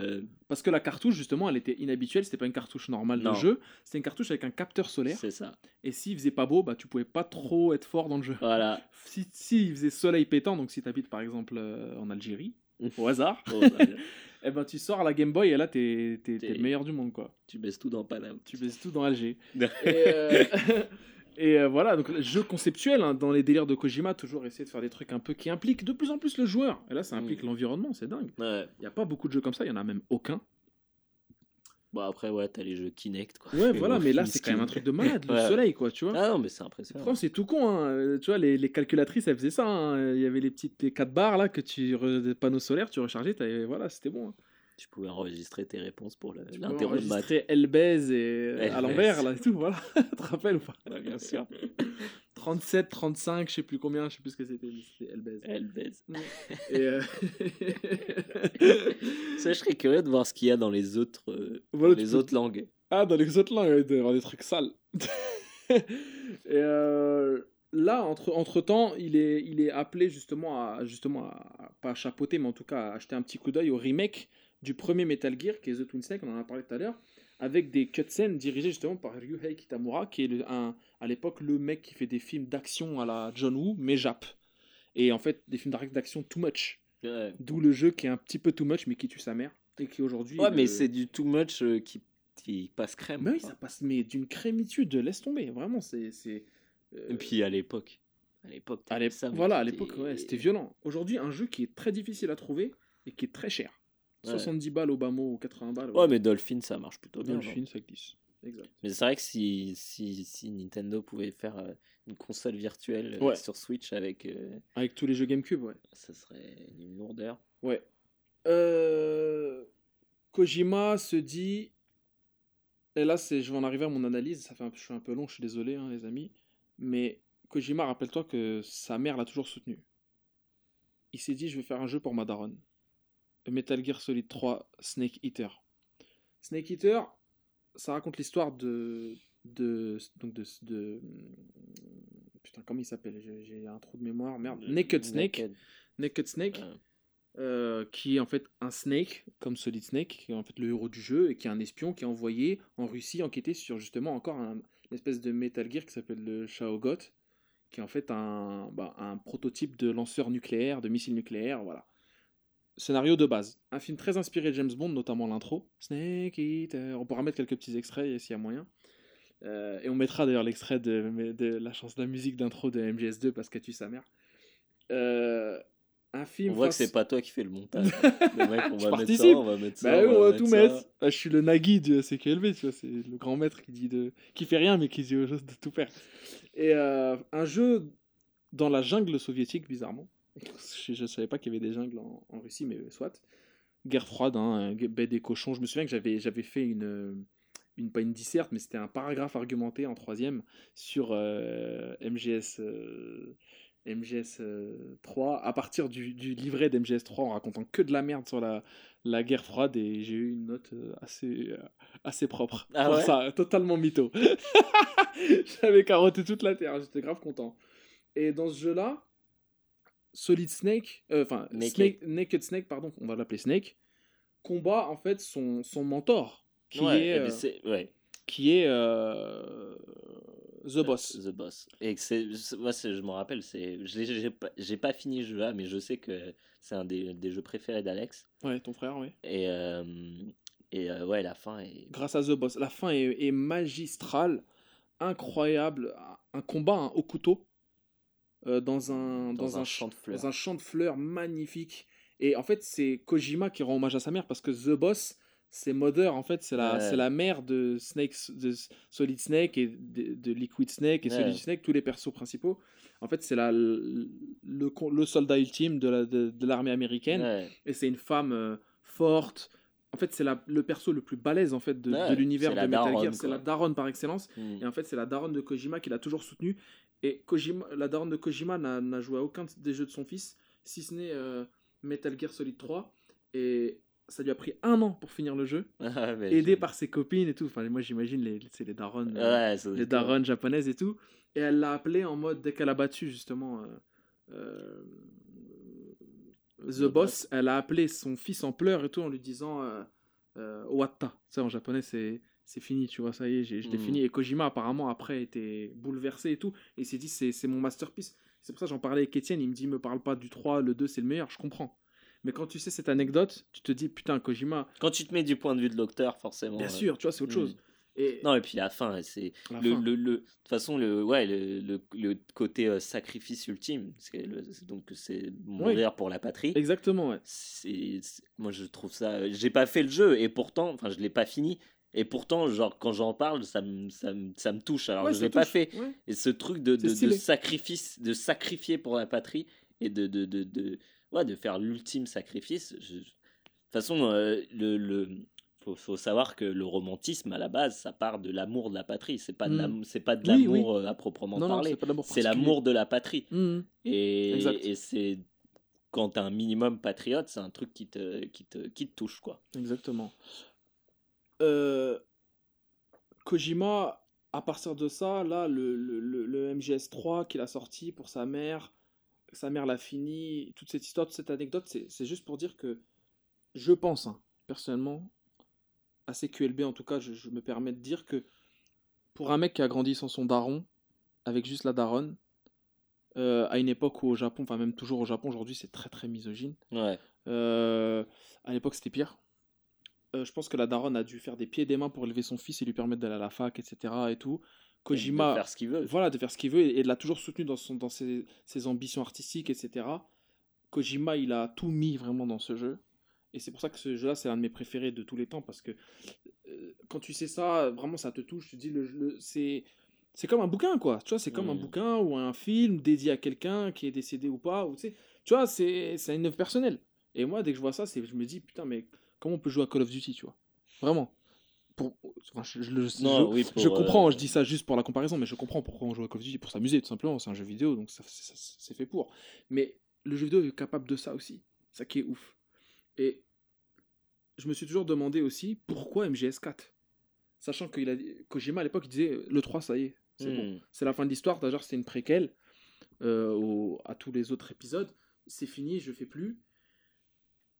Guns of the Patriot, MGS4 sur euh, Play 3, un jeu, un des jeux les plus attendus. hein, que- Ah bah ouais, je me souviens. Voilà. Euh, Je me souviens qu'à l'époque, euh, Kojima, il, il avait, il n'était pas sur le projet. Le jeu allait sortir. hein. Ah Konami avait balancé MGS4, ça arrive et tout, sale. Forcément, j'étais hypé. Mais Kojima n'était pas sur le projet. Il n'était pas là. Et tu sais qu'il a reçu des, men- des menaces de mort. Il a reçu des menaces de mort en mode Ouais, d'où t'es pas là, mets-toi sur le jeu, sinon le jeu ça va être catastrophe et tout. Voilà, tu connais la communauté des Oh, les gamers. hein. les- Hein, ouais. voilà, euh, les daubes. hein, Des euh, bonnes dobas. il y a la guerre en Syrie, hein, il y a les viols, les harcèlements, euh, tout ça, voilà. Mais bon, les. Mais c'est vrai un, que s'il mec n'y a, pas- a pas s'il n'y a Hideo pas Kojima sur le, le MGS4, jeu, ton jeu préféré, bah voilà, c'est la fin du monde. hein. On les remercie pour ça. Pour nous donner une belle image Voilà. chaque jour. non mais c'est vrai, c'est à cause de gens comme ça que quand tu dis qu'une une de tes passions c'est le jeu vidéo, Voilà. tu le dis pas au premier date. On est Exact. Non, bah jamais. non. Tu dis pas. pas- Tu dis que t'aimes bien. Et c'est à euh, cause de mecs comme ça. Tu dis que t'aimes bien Jean-Jacques Hano Voilà. au premier date. Ou Et- tu dis Hideo Kojima mais tu dis pas euh, qu'il fait des jeux vidéo. tu dis voilà, tu dis pas qu'il fait des jeux vidéo, tu dis que Il a un- fait, bah, il a fait euh, Son of Liberty. Ouais. Sons of Liberty, tu connais pas, c'est un classique. Euh, Kojima, il dit bon, vas-y, là, je vais me mettre sur le jeu, mais je m'en bats les steaks, ça va aussi être un jeu personnel. Et, et là, je comprends totalement les joueurs qui n'ont pas kiffé parce qu'il l'a fait trop personnel. Ah ouais. Qu'est-ce qu'il a voulu faire? J'ai jamais touché. bah, Le autre- daron décédé, en fait, il règle le problème du daron. Le daron décédé à, à l'âge de 13 Ouais, il ans. revient à la fin. ou Il a fait la mère dans le 3, Hmm. euh, The Boss. Ouais. Dans le 4, ça se concentre sur qu'est devenu euh, Big Boss, en fait, qui est en fait le père. Tu vois, le père. Il y a la mère dans le, dans le lore, en fait, Ouais, dans l'univers de MGS, il y a la mère qui est The Boss et il y a le père qui est Big Boss, qui est en fait le, le héros de, de MGS 3. Et qui, parce que Ah, MGS mais 4 se passe dans le futur. C'est Naked Snake, Big Boss. Ah, Big Boss, c'est Naked, Snake. Snake. Qui a vieilli depuis. Ouais, c'est compliqué. Qui a vieilli depuis. Et je qui, crois que ça coup- devient encore plus compliqué sur MGS5, non? Ah, sur Tu- MGS5, c'est. Ouais, c'est laisse tomber. Quand tu, tu, à chaque fois, tu me le redis, je suis, oh, c'est lourd. Ouais. Et à chaque fois, j'oublie. T'oublies, bah voilà, tellement c'est compliqué. et en fait, qui Ouais. règle le problème du père parce qu'à la fin, il y a une cinématique de 45 minutes à la fin du jeu. Quasiment un film, hein. Ouais, au un moyen au métrage cimetière. au cimetière où il règle le problème du de manière poétique toujours le problème de le conflit depuis le début bah, euh, voilà qui est derrière qui a machiné le truc et surtout le délire du père et c'est un hommage à son père décédé qui a perdu donc là je me suis dit putain mais c'est dingue il- est mort à 13 ans il aurait pu l'oublier mais non il en bah, a- il en a- t'oublies jamais il vraiment. en a fait une figure de son de son Mm. œuvre il en a fait une figure de son œuvre et là il règle son pro- le problème du truc voilà Euh, Kojima euh, il a toujours été intéressé par le, le cinéma il se claque des délires après avec MGS euh, euh, Peace Walker sur euh, PSP voilà il essaye de mélanger il s'essaye à des trucs voilà bon ça c'est pour bouffer hein, j'imagine hein.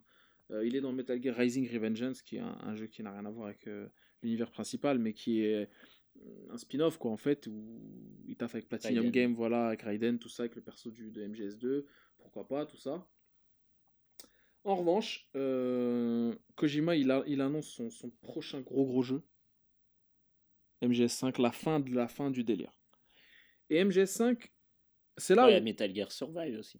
Bah, Survive, il est pas dessus, il est pas encore sorti le jeu. Mais tu sais que je l'achèterai, hein, c'est sûr. hein. c'est sûr, même s'il est pas dessus.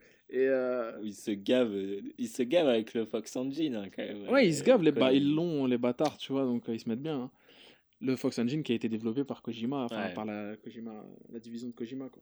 Et du coup, il fait son jeu euh, MGS5, qui est en fait, on en parlait en off tout à l'heure, on disait, putain, à chaque fois qu'il- que tu commences un nouveau chapitre dans le jeu, un- une mission en fait, ça fait genre un générique et tout, avec un titre de la mission et tout. En fait, chaque mission est un mini-film, un mini court-métrage en fait, où il va te mettre des trucs à la con, euh, voilà, des petites références ici, par-ci, par-là. Et pour moi aujourd'hui, MGS5, c'est un jeu bon, qui est sorti, qui a ses, ses défauts, ses, ses qualités, mais c'est un jeu que tu reverras plus jamais euh, dans le, jeu, dans le, dans le monde du jeu vidéo. Qui- Il n'y aura aucun jeu comme ça. Hmm. En termes d'infiltration, en termes de, de... Le jeu est trop complet. Tu vois, le... il n'y aura jamais un jeu d'infiltration avec ces commandes-là, avec cette perfection, euh, avec autant de trucs à, à faire dans le jeu. euh, c'est fini, tu vois. On connaîtra Ouais, plus ça. On connaîtra plus Sûrement, ça. ouais. Avec un univers aussi léché, avec des références aussi ouf. Euh, je te parle de l'intro, la, scène d'intro qui rappelle d'ailleurs euh, Death Stranding, hein, parce qu'il y a un moment dans l'intro de MGS5, euh, il y a genre des images un peu cheloues, d'un genre de d'une baleine en feu, etc. Tu sais, tu vois, il y a encore Ouais, la baleine, tu te tu vois quand tu te fais poursuivre et tout. Et MGS5, c'est un jeu qui se passe, qui est sorti sur Play 4 et tout, vous pouvez jouer, qui est récent, euh, qui est sorti euh, euh, sur toutes les plateformes et qui, qui se déroule justement après euh, MGS3, donc après sa masterpiece où il rend hommage à sa mère. Et c'est un jeu en fait où il va essayer de. Là où il va être le plus tourné vers le jeu vidéo. Tu vois, il va tout balancer, tous ces délires jeux vidéo, tous ces délires de japonisant un peu. C'est un Mm. jeu un peu pot pourri pour moi. Ouais. Je l'ai pris comme ça. Pas assez cinématographique parce que la, la- le scénario, tu peux pas complètement passer à côté en fait. Parce que c'est, il se développe beaucoup dans les enregistrements, c'est les cassettes Oui. que tu trouves euh, au fur et à mesure du jeu. Et ouais, je trouve que c'est le jeu le moins cinématographique, mais avec toujours des délires quand même cinématographiques. Tu vois, Laurence d'Arabie, tout ça, le cheval et tout. Bref, voilà, euh, c'est un jeu qui vaut le coup. Et si. Bah, je sais qu'aujourd'hui, les joueurs, ils peuvent pas trop jouer aux anciens jeux, donc ouais, faites-vous. Si vous vraiment vous êtes chaud. En plus, c'est pas des jeux longs, les MGS, ça qui est cool. Tu le fais, tu peu peux le faire en même. 10 heures. Oh non, franchement, le 2, tu le fais en 10 heures facile, le 3 pareil. En termes de, de scènes cinématiques, Ah, les cinématiques, ouais. ouais. Euh, Faites-vous la collection, hein, euh, MGS Legacy Collection avec 1, 2, 3, 4. Et après, mettez-vous dans la gueule le, le 5 et là, vous serez vraiment. Là, vous vraiment. vous- Même si t'es pas un joueur de jeu, le jeu va t'assassiner. Enfin, le- la série va Mhm. t'assassiner salement, vraiment. Moi, il y a beaucoup de gens que je connais, des... comme, euh, comme un certain Parvez. Ouais, un mec, euh, des gens que je connais qui ne jouent pas aux jeux vidéo. et c'est souvent, ils sont fans de. a- Enfin, je connais pas mal de gens qui ne jouent pas aux jeux vidéo et qui Ouais. adorent MGS. Bah, euh, Etienne, hein, Étienne, qui a arrêté les jeux depuis longtemps et qui, a- qui n'a retenu quasiment que MGS. Vraiment. hein. Donc, Ouais, donc comme. Parvez dit souvent euh, j'ai commencé avec. MGS et j'ai arrêté avec MGS euh, 4. Ouais, bien sûr, ouais. Il a Lui, dit. il l'a vraiment fait, euh, Étienne, du coup. Etienne, il, l'a il a arrêté avec MGS 4 ou 3, je sais plus, euh, dans mes souvenirs, il me l'avait dit, mais j'ai oublié. Je, je crois que c'est que le 4. Après, il a revendu la Play 3 et salut. Euh, mais là, Death Stranding, qui est donc le prochain jeu de Kojima en collaboration avec Guillermo del Toro. Guillermo del Toro, Marc Cerny aussi, hein, qui a fait Kid Caméléon et tout, plein de jeux. Un gros développeur, enfin un gros créateur, game designer. Avec Norman Reedus en leading cast, bon, ça c'est euh, c'est saucisson chocolat. C'est voilà, c'est discutable. Mais C'est c'est discutable. pas. Voilà. Pourquoi pas? Mais- Ma- Mads Mikkelsen, notre Voilà. gars sûr de CQLB, qui est là en mode. Moi, alors, ma Il va, théorie. il va être violent. Il va être violent. Alors, ta théorie sur Death Stranding? Ma théo- j'en ai aucune. T'en as pas? ai- Pour moi, c'est juste genre, ok, bon, qu'est-ce que ça va être? Ouais. Enfin, je, franchement, je réfléchis pas à ce que je vois. Je me dis juste genre, ah, c'est cool. Esthétiquement, c'est cool. Après, euh, ça, pour l'instant, ça a pas vraiment de sens. Après, je pense, moi, je vois bien le truc un peu à la, à la fils de l'homme. Ouais. Les fils de l'homme où justement, il y a plus de, plus de, on peut plus se reproduire. Peut-être, Mhm. euh, peut-être une race extraterrestre Ouais. tu vois, un truc comme ça, ou, ou genre des démons, ou un truc comme ça, je sais pas. Mais un truc qui, moi, qui m'a marqué dans, dans, dans, dans, dans, dans, dans ce que j'ai vu de Death Stranding, c'est ce côté peur. Ouais. Et euh, en fait, j'ai très peu joué à MGS5, Mhm. mais je me rappelle d'un- d'une émotion que j'ai eue et qui m'a, qui m'a, qui, que j'ai, en- enfin, que j'ai encore quand j'y pense. C'est l'arrivée, quand tu, au tout début, hein, c'est au début Ouais. du jeu, des espèces de, de, de, Fantôme, là de fantômes là. Mhm. J'ai eu, j'ai jamais, j'ai rarement peur dans les jeux vidéo. Que je, je, je- je rarement pas des jeux qu'il faut. Mais là, j'ai eu une flip. Alors que tu vois, c'est pas non plus, euh, tu, c'est un, Ouais. mais c'était angoissant. C'est, t'ai- j'ai trouvé ces trucs hyper angoissants. Ouais. Et, et en fait, la, la- notamment dans le dernier court métrage, Mhm. j'ai eu ce côté-là où c'était justement très angoissant, où je- tu sais pas ce qui t'attaque et tu, tu sais que t'es en, t'es en position de faiblesse en fait, tu vois. Oui, oui, oui.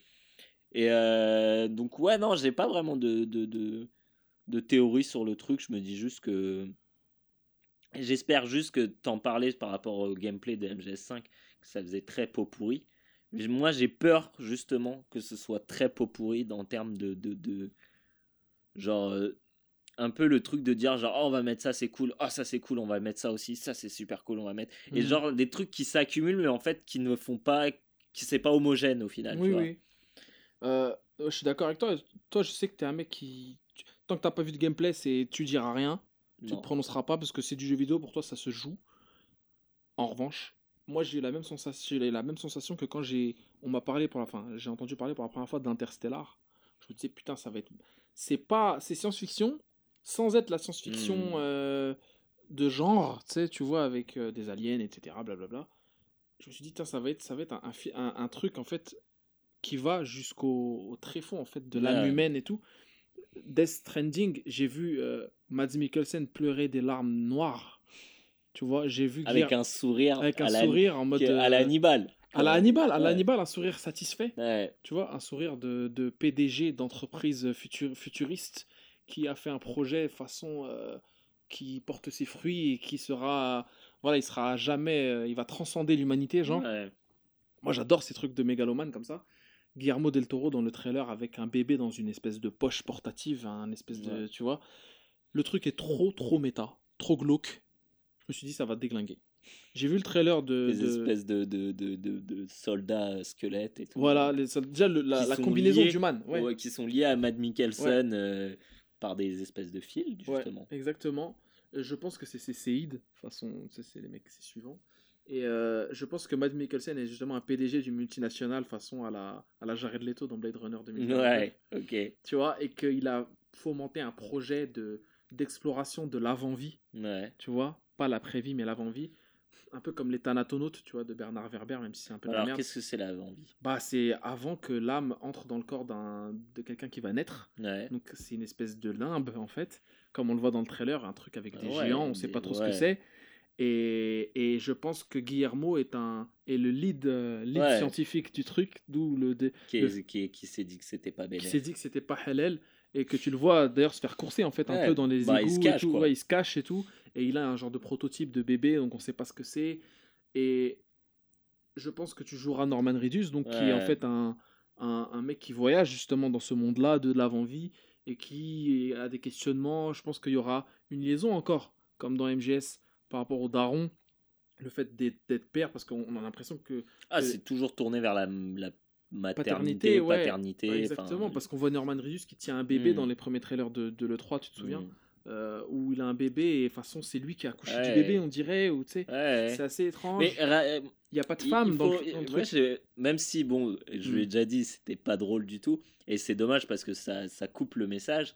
Euh, Théo, il avait fait une vidéo dessus qui était Ouais, qui est pas inintéressante. Le, le problème, c'est que c'est filmé avec le cul et, les que la voix est flinguée et qu'il fait ça n'importe comment. Mais d'un point de vue euh, théorique, Mhm. entre guillemets, c'est, en fait, c'est, pas si, Oui, si oui. bête que ça. Il voit des choses et il, il demande son avis, enfin il donne son avis, et tout, notamment la, la face sur la baleine, etc., qui est assez pertinente. Death Stranding, enfin Théo le Fou sur Death Stranding sur YouTube, si vous voulez regarder, à vous risquez des périls. Ouais, Même ouais. si on t'adore Il Théo. ouais, hein. mais, mais je lui ai dit hein, que c'était de la merde. Jean-Émilien, on t'aime, hein, second prénom. Jean- Jean-Émilien, il l'as s'appelle. eu on euh, euh, l'avait pas. Lui, on a affiché tous les membres de Méro. Ouais, mais lui, on lui a pas assez taillé le portrait. Il mérite un peu, même si on l'aime bien.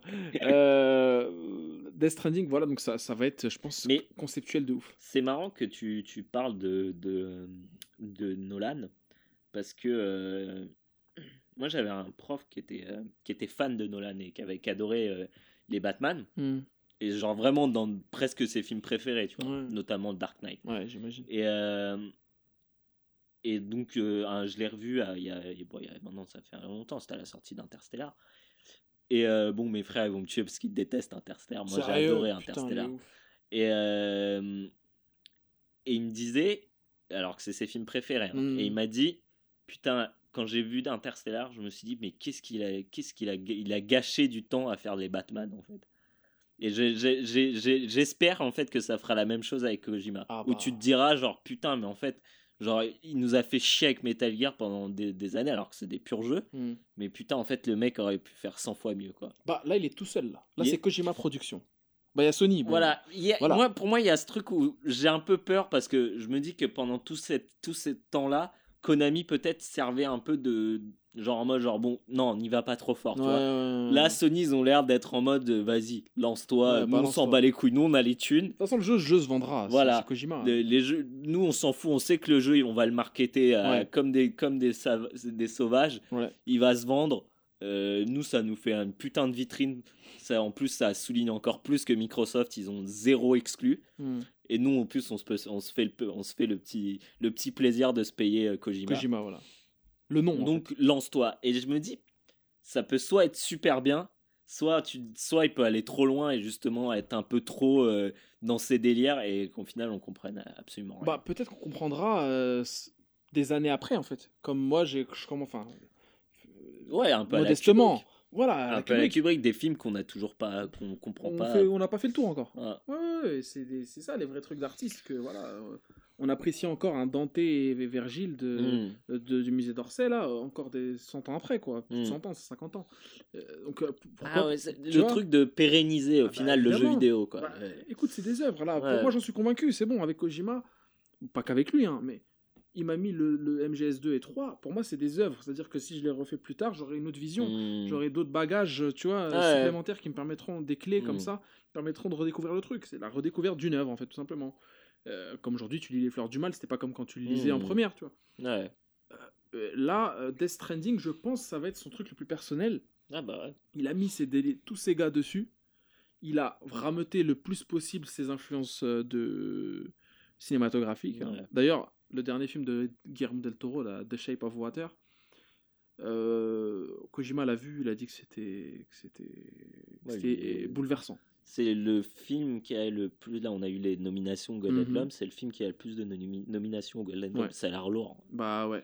Euh, donc moi, je suis willing to, to, to learn et to see euh, Death Stranding, surtout qu'il va y avoir la Mads et tout. C'est c'est l'immanquable. Et, et je me suis dit, putain, là, si Etienne, il s'y remet, il s'y remet pas, je comprends pas. Et, parce que voilà, grand pote Etienne qui est passé dans CQLB, et, et il a dit, putain, là, je suis quasiment chaud pour euh, péter une, P- une PS4 et me mettre sur le, sur le Death Stranding, juste le... Je peux pas passer Oh, à il a côté. le temps. Oh, il a le temps, il a le temps, il a le temps. On a tous le temps. Mais il est vraiment chaud pour se remettre de la, de- dessus et se vraiment s'éclater la gueule dessus. Parce que le truc est trop hardcore en fait. Mm. Trop hardcore pour être loupé. Et là, encore une fois, Death Stranding, je pense que c'est un jeu qu'on... qui est incopiable. Qui, va ne re- qui ne va ressembler à rien et qui ne ressemblera à qu'il rien. ressemble à... J'ai peur MGS? justement que ça ressemble à rien. Ah Tu vois hmm. Et que Dans le sens, euh, ouais, qu'on comprend. le gameplay. euh, putain, Bah, c'est un open world déjà. Moi, J'ai envie de... oui. Bon, bah, c'est sûr que ce sera un open world, mais qu'est-ce que ça va être comme euh, type d'open world? Regardez le trailer de Death Stranding. hein, Regardez de- les trailers. Les trailers, ouais. ouais. Regardez Il y en a les. trois. Il y en a trois. Il y a le reveal. Ouais. Il y a l'année dernière au PlayStation Experience. Euh, Il y en a un, le 3, c'est le reveal, je crois. Ouais, reveal à a à l'E3, PlayStation PlayStation Experience et et, Video Game Award. Game, Video Game Award de cette Mm. année. Exact. Donc là, il y a même pas un mois, hein, même pas, enfin deux semaines. Mais euh, souvent, quand moi je, on parle, ce- c'est souvent un, sujet dont on parle euh, avec Pazou, parce que Pazou Ouais. c'est un, un Kojima fag euh, fois 100. Ouais, ouais. Ouais, Et faut Dieu dire. sait qu'il aime, euh, il- aime, il aime le goût des sexes. Mais là, je dirais qu'il a pas tort de kiffer Kojima. Non, non, non, mais bien le sexe, sûr. Mais, chose, mais- mais il, Il a pas tort. mais il, a, Ouais. il a jamais tort de- de- d'aimer ce qu'il aime. hein. Non. On peut. Mais. Bah, euh, Sauf PNL. Mais bon. oh là là. Oh là là là Qu'est-ce que c'est que ça? Et, euh, et souvent, il parle de, de- de justement de la, de la communication de, de MGS5 et c'était- c'est assez intéressant parce que moi, je n'y connais rien, mais d'après ce qu'il dit, c'est que en fait, ce qu'il y a eu dans les trailers, on l'a jamais eu en fait, Non. presque. Non, non. Et Mais est-ce que qu'on est-ce que qu'on va pas avoir ça avec euh, Death Stranding? Parce que ce qu'il faut aussi, euh, faut, ce qu'il faut dire, c'est que Kojima, c'est quand même aussi un mec qui est très bon pour communiquer sur ses jeux. Parce qu'à l'époque euh, où Metal Gear Solid 5 a été annoncé, ça a été annoncé sous le nom Phantom Pain. Ouais, de Phantom Pain. de Phantom. Pain, un jeu, une espèce de jeu d'horreur Ouais, qui est le, en fait maintenant le prologue de, de, De MGS, de ouais. MGS. Et en fait, le mec était bandé, rappelle-toi. ouais, ouais, Il était bandé entièrement et parlait de son jeu en mode oui, on a fait tel jeu. euh, Hmm. et, euh, et ça avait l'air d'être un jeu horrifique où tu contrôlais un mec euh, qui, qui avait plus de jeu- qui, qui ne contrôlait pas ses jambes. et- Ouais, voilà. Bah, rappelle- tout le nom de Phantom Pain, de, de Phantom mec Pain. amputé en fait. Voilà. Mec amputé et la- douleur fantôme la en douleur fait. fantôme. Du membre amputé. Du membre Ouais, perdu.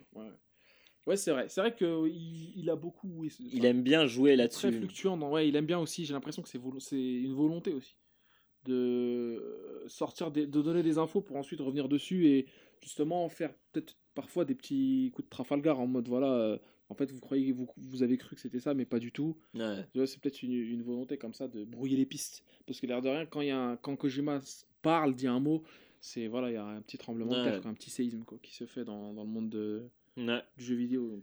Mais moi, il y a, y a, juste pour finir là-dessus, hmm. il y, a, y a des, des, trucs quand même qui m'ont marqué, dans, qui, qui, ont marqué le jeu vidéo hein, dans, dans, dans Metal Gear euh, dans, en termes de gameplay. Euh, notamment, euh, rappelle-toi, dans le premier Metal Gear Solid, ouais. Psychomantis qui lisait dans ta carte mémoire.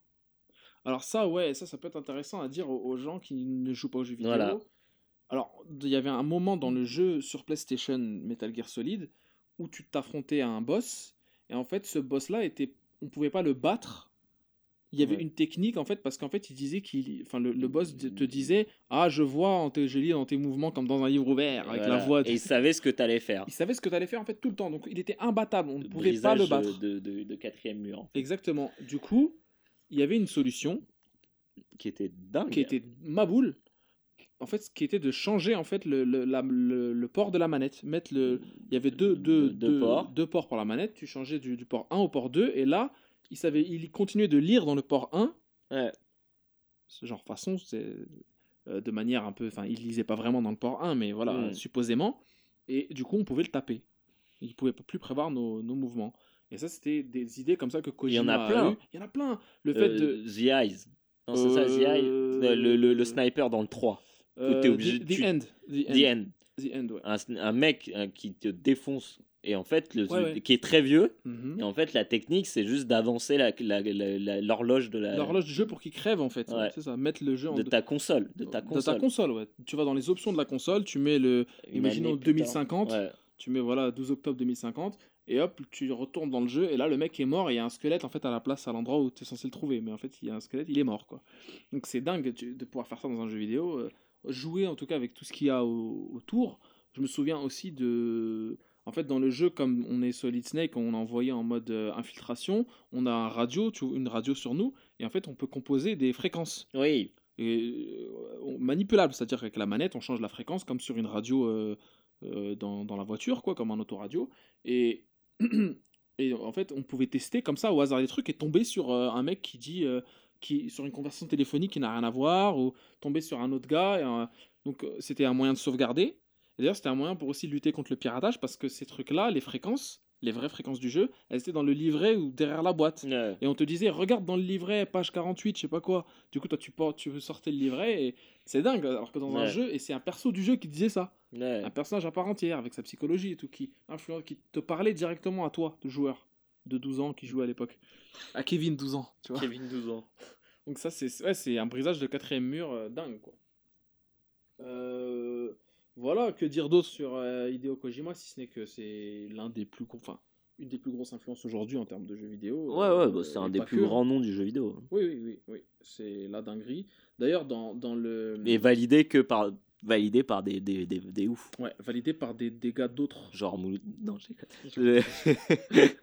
non, genre Nicolas Winning Ouais, voilà. Que, Mads Mikkelsen. Hein, euh, qui d'autre Guillermo, del Toro. Qui, avec qui il a fait commencer un jeu aussi qui avait l'air ouf, qui s'appelait Pity. c'est le Silent Hill. Pity, c'est la démo de Silent Hill qui a été annulée. Qui a été annulée. Malheureusement, ouais. Et euh, dans le. Et même à l'époque, il a, il a lancé la démo Pity, mhm. mais ce n'est pas, il n'avait pas dit que c'était Silent Hill. Hmm. Euh, non, il n'avait pas dit que c'était Silent Hill, non. Mais ils ont deviné après que c'était. Oui, bah oui, mais c'est toujours un jeu. Ouais. Voilà, c'est ce que je veux dire, c'est toujours un jeu de d'énigmes de, de, en fait. C'est ça, ouais. Et un dernier fact comme ça que je pourrais te sortir, c'est que dans une interview que Kojima a donnée au Metal Gear Solid Official Mission Handbook, en direct de, de, Wikipédia. Voilà, bah, normal. Euh, attends, mais, c'est une source, hein. tu sais que bah tu vas voir la source. Bah, c'est euh, surtout sur des gros trucs comme ça, les mecs ils se donnent. Hein. Oui, il a, il a fait une liste de ses, de ses, ses influences. Ses influences, en tout cas ses filmmakers, euh, réalisateurs de films préférés. Donc on a Stanley Kubrick, Luc Besson, bon, malheureusement Jean Cocteau. Euh, Tony Scott, David Lynch, euh, Danny Boyle, James Cameron, John Carpenter évidemment, j'en ai même pas parlé, honte à moi. Euh, Ridley Scott, Quentin Tarantino, Akira Kurosawa, voilà, que des dingos. Et surtout George A. Romero, que nous on kiffe. Euh, malade mental. Donc voilà, le, le man a les, les grosses influences, c'est un, un bouffeur de cinéma comme nous, nous on est aussi. Comment Je croyais que t'allais dire. Non, non, bouffeur de cinéma. Mais, euh, amoureux de, de Cécile euh, de Konami. Là. Cécile Caminades. Ouais. Alors, tu veux, tu veux un vrai fact là-dessus? Il a fait un perso dans le. Dans Alors, il y a un perso qui s'appelle Cécile Caminades dans, Ouais. le, dans le perso, qui est en fait une. Je crois que c'était la. C'était la. Une meuf de chez Konami Europe, en Ouais, fait. ouais, je l'ai rencontré. Tu sais Ouais. que j'ai fait une, un, un- comment, un, un entretien là-bas. Ah ouais Et c'est elle qui m'a fait faire Ah ouais l'entretien. Cécile Cosima Ouais. Caminades, elle s'appelle. C'est une meuf, une française d'origine espagnole. Euh, elle a de son nom. Caminades. Et, et Kojima, bon, il l'aimait beaucoup cette meuf et tout. Il en a même fait un perso et tout. Mais ce qui est marrant, c'est beaucoup racontent un peu de la merde en disant ouais, il a essayé de la bailler et tout, alors que le mec est marié depuis Zion. Mais je- quand on sait, quand on parle japonais et qu'on sait que Caminades, c'est aussi Cosima, donc Kojima Caminades, c'est aussi un jeu de mots en japonais sur Kojima Kaminandes. Genre Kojima est Dieu. Hmm. Et euh, quand on trouve Kojima dans MGS Peace Walker, parce qu'en fait on peut recruter Kojima dans Metal Gear, à un Non. moment, Peace Walker, où c'est lui, et il s'appelle Hideo en fait, et euh, la meuf dit ah Kojima Kaminandes, genre en japonais c'est Kojima euh, est un dieu, et en fait c'est un jeu de mots avec le nom de famille de la meuf, et tu vois, Mm. Euh, voilà. Donc euh, des petites euh, facts comme ça au Kanzer. Euh, je te mets un petit son dans la gueule là. Bah ouais, vas-y. Je peux Vas-y. Hashtag CQLB.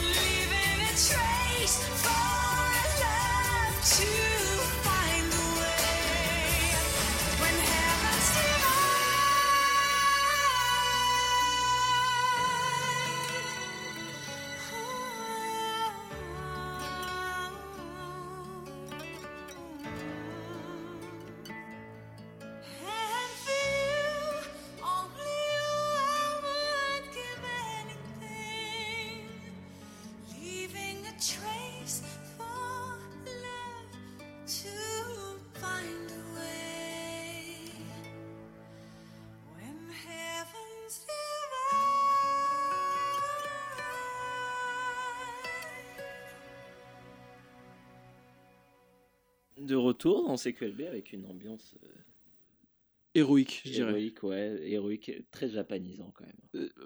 Tu trouves? Ouais, ça fait, ça fait, euh, je sais pas, c'est quoi, c'est la musique des, des crédits? Non, pas du tout. C'est là. ça Alors, fait truc des crédits, moi, je trouve. Tu vois, genre dans- quand tu finis un jeu Jap et t'as cette musique. ça pourrait l'être, c'est vrai. Des crédits de RPG, par exemple. Mm. hein. Mais là, c'est la musique, c'est la musique qui s'appelle Heaven's Divide. Je pense c'est référence à Outer Heaven, façon la base dans MGS et tout. Et une musique, euh, enfin un son euh, chanté par Donna Burke, qui est une, une, euh, comment, voice actress, tu vois, donc actrice de doubleuse et aussi chanteuse australienne, mais qui vit au Japon. Donna Burke, hein, si vous voulez plus d'infos, les démons du midi, je pense qu'ils en ont parlé suffisamment. Dédicace à, à, à notre gars sûr, Pipo Mantis, qui est, dont, dont le, le surnom vient de MGS hein, d'ailleurs. Oui, c'est vrai, On ouais. l'a même pas dit. Euh, de Psycho Mantis, c'est un personnage. Bah, Euh, on en a parlé. Ouais, le personnage qui, qui lit dans les cartes mémoire et dans les, dans les manettes. Euh, Donna Burke, elle a fait la, le son sous la direction de, de Kojima, chanté tout ça, façon. Euh, elle a bossé sur d'autres MGS, notamment le 5. Et là, ce son-là, en fait, il, a, il, est dans, il est issu de Metal Gear Solid euh, Peace Walker, qui est le, un jeu de la canon hein, de, la, saga principale, qui est sorti sur PSP en premier, qui est radicalement différent des autres euh, MGS, mais qui fournit plein d'éléments de scénario pour mieux comprendre. Donc un jeu indispensable et qui est pour moi l'un des meilleurs jeux de la PSP. C'est euh, la musique, elle intervient dans une scène assez émouvante où, Snake en fait euh, a envoyé Amanda là, une Valenciano, parce qu'en fait Snake est un a fait dissidence de tout, il est devenu euh, apatride, Ouais. a fait dissidence de tous les tous les gouvernements, toutes les organisations, il a créé son propre euh, Et ça se passe où euh, au niveau des jeux? euh, ça se passe à Cuba et tout. le, le Peace Walker, il se passe à Cuba essentiellement, en tout cas en Amérique du C'est Sud. dans la chronologie du jeu? Pendant la guerre froide dans les années 70. Non, mais de- du jeu par rapport Ah, aux du autres. jeu, il se passe entre le. Après le 3, juste après le 3. Direct, c'est une suite directe du 3. Donc c'est on joue Snake ou Big Boss? On joue Big Boss. Big Boss. Naked Snake qui est devenu Big Boss. Ok. Et, tu l'as euh, peut-être déjà dit, non? Je sais pas. j'ai- dit que Naked Snake c'était euh, Big Boss. ouais, ok. Et là, c'est il devient Big Boss justement. C'est là qu'il se fait appeler Big Boss parce que c'est le Big Boss de sa propre organisation. D'accord. Et euh, les militaires sans frontières, ils disent dans le jeu, même en français, tu vois. Militaires sans Les frontières. enfants terribles. Ouais, les enfants ouais. Mais c'est vrai que Ouais, on les voit les, français. les, infra- les Bah, tu vois, euh, Les de- inspi de la nouvelle vague. La nouvelle vague, les Ouais. enfants terribles. Ouais, les enfants terribles. Et euh, The Project, les enfants terribles, ça s'appelle comme ça. Et, euh, donc euh, le jeu, donc il a, c'est Naked Snake, enfin Big Boss, qui a envoyé une de ses, une de ses, ses lieutenantes aller genre récupérer des informations. Et cette meuf là, elle est elle- elle- dans la mission, il y a une embrouille qui arrive et elle se fait tirer dessus et du coup elle est, elle est blessée et elle rampe et tout sur la plage et de façon Naked Snake lui, lui parle au téléphone, au, au, trans, au com, au transcom, tu sais, en mode ouais, tiens le coup, on vient te chercher, on arrive et tout. euh. Mais c'est un mensonge. Non? Bah, façon, c'est pour qu'elle tienne. Et la Ouais. musique héroïque, en fait, ça se passe vers la fin du jeu, hein, je te spoile pas. Euh, et façon, en fait, c'est le- les informations sont capitales, il faut absolument qu'elle Mhm. les remette et elle, elle donne sa vie, en fait. C'est sacrifice toujours. Sacrifice ultime. Sacrifice ultime. Et avec la musique derrière, et c'est un moment héroïque et tout, euh, que j'ai vraiment adoré. Un jeu vraiment euh, dingo. Et la musique, je l'écoute encore aujourd'hui. euh, elle est dans l'édition collector de MGS, de MGS euh, Peace Walker sur PSP où il y avait le- la soundtrack. Et une soundtrack qui a été distribuée aussi à l'occasion de Japan Expo euh, 2009, il me semble. Japan Expo où j'ai rencontré Kojima en personne himself. Tu l'as checké ou pas? Je l'ai checké. euh, je me souviens que Pazu bossait aussi à cette époque-là hein, à, à, à Japan Expo. Ah, déjà? Ouais, ouais, il y bossait en saisonnier et tout. Ah ouais, et tu sais, il, il s'occupait d'ailleurs des guests, dont Kojima.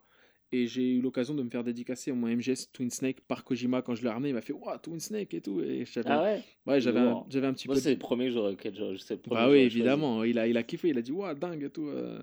Un Twin Snake, d'habitude, les gens lui ramènent des MGS basiques, tu vois. Des, Ouais, série. premier. Ouais, le ou- premier ou le deux, ou tu sais. J'ai ramené ça en mode euh, connaisseur, fin, fin limier, tout ça. Et il a kiffé. J'ai, j'ai échangé quelques mots avec lui en japonais. euh, À l'époque, bon, j'avais un moins bon japonais, Ouais. mais je sortais quand même d'un. Mais pour un gaijin, ça va. Ah, pour un gaijin, euh, ouais. C'était pas gaijin dash, tu vois. Non, je rigole. je plaisante. Euh, Parce Ou les mains sont quand je parlais avec euh, mon Ouais. pote Nasco qui a bossé longtemps dans le jeu vidéo chez Capcom. Ouais. Et il me disait qu'il avait parlé avec, euh, je sais plus qui, un- une personne euh, assez importante du jeu vidéo. Hmm. Et, euh, et que et qu'il lui a parlé en japonais. Ouais. Et qu'il lui a dit, ah, il lui dit, ah, c'est bon, c'est bon, genre. Euh, Genre, c'est bon, je l'ai bien prononcé, tu vois, j'ai pas, Mhm. j'ai pas fait d'erreur. je- Et lui a dit, euh, yes, uh, it's fine for a gaijin. c'est bien. Et Kojima, il a dit ça? Non, pas Kojima, Un un, mec de mec, Capcom un mec, euh, je Ah, sais plus- non, je sais plus, c'était un mec de, ouais, enfin bref, Ouais. une meuf, c'était une meuf, Ah, une une meuf et qui lui a dit, ouais, It's ça fine va, for a gaijin. it's fine for a gaijin. Ouais. Bon, avec l'accent, tu vois. Avec l'accent. Ouais, avec l'accent de, de couper au, à couper au couteau. Ouais. Et euh, ouais, je lui avais échangé quelques mots, je lui avais dit, ouais, Carpenter et tout, tout ça, euh, les influences, c'est ouf et tout. À l'époque, j'étais dingo euh, déjà de Carpenter. Et c'est en ça que jamais je pourrais cracher Tu l'as pas, tu l'as pas invité à CQLB parce que dès que tu rencontres quelqu'un, tu l'invites à CQLB. Ah bah moi oui, je lui dis écoute, c'est QLB et tout, mais à l'époque, ouais, je te, je te... Enfin, on se parlait même pas à l'époque. Non, on se voyait on se croisait, On se croisait, au McDo d'hôtel. au de McDo ville. d'hôtel de ville, ouais. moi je te faisais un petit signe de la main, toi tu me faisais un hochement de tête, de toute façon. Non, on s'est parlé, au- au- on s'est parlé. T'es venu et tout, même je t'avais, je t'avais pas. Mais je t'ai reconnu immédiatement. de mais Direct, j'ai vu ta gueule, j'ai vu, dit, mais cette gueule, c'est lui, hein, C'est zen. C'est zen, ses cheveux, c'est Même lui. à l'époque, tu disais pas Biomasque, mais tu dis, waouh, c'est Biomasque. Bah bien sûr, ouais, j'ai vu la go, la tranche de la tête, là, la, tranche, la tranche de la meuf, je me suis dit, elle doit s'appeler euh, euh, Solveig, elle, ou un truc comme ça. C'était une Algérienne. C'était une Algérienne. alors, D'ici. Euh, bref, voilà, bon, assez tergiversé sur Kojima et sur nos conneries. Euh, respect sans piternel. voilà, Guillaume, euh, on va parler euh, d'un autre grand homme, en fait. S- Según el dibujo, comme disent les, les Espagnols, selon le, le dessin, Voilà. l'homme chou-fleur. C'est ça? L'homme au Non, bon. chou-fleur. En fait, L'homme à tête de chou-fleur. non, l'homme à tête de chou. De chou tout court Ouais, c'est tout. Ok. Alors, bon, je vous ai pas mal bassiné avec Gainsbourg durant, durant ces 15, au- 15 autres épisodes. Et là, je me suis dit, bon, il faut quand même que je leur montre pourquoi Gainsbourg, c'est lourd. Bah, Voilà. Rajouter une couche. Rajouter une petite couche. Allons-y. Voilà. Et, euh, et j'ai décidé, en fait, bon, pour beaucoup, le meilleur album de Gainsbourg, c'est mm, Histoire de Melody Nelson. Donc, qui est pareil, un album concept. Donc, Ouais. Pour rappel, les albums concept, c'est juste un, c'est un album où toutes les, toutes les musiques sont liées, toutes les chansons sont liées, Ouais. que ce soit par une histoire, Ah. par un, un thème. Et Histoire de Melody Nelson, c'est un Donc thème. pas un album de Booba. Non. Donc Histoire de. Melody Nelson, donc euh, je- je- si je dis pas de conneries, c'est le premier album concept de, de Gainsbourg Ouais.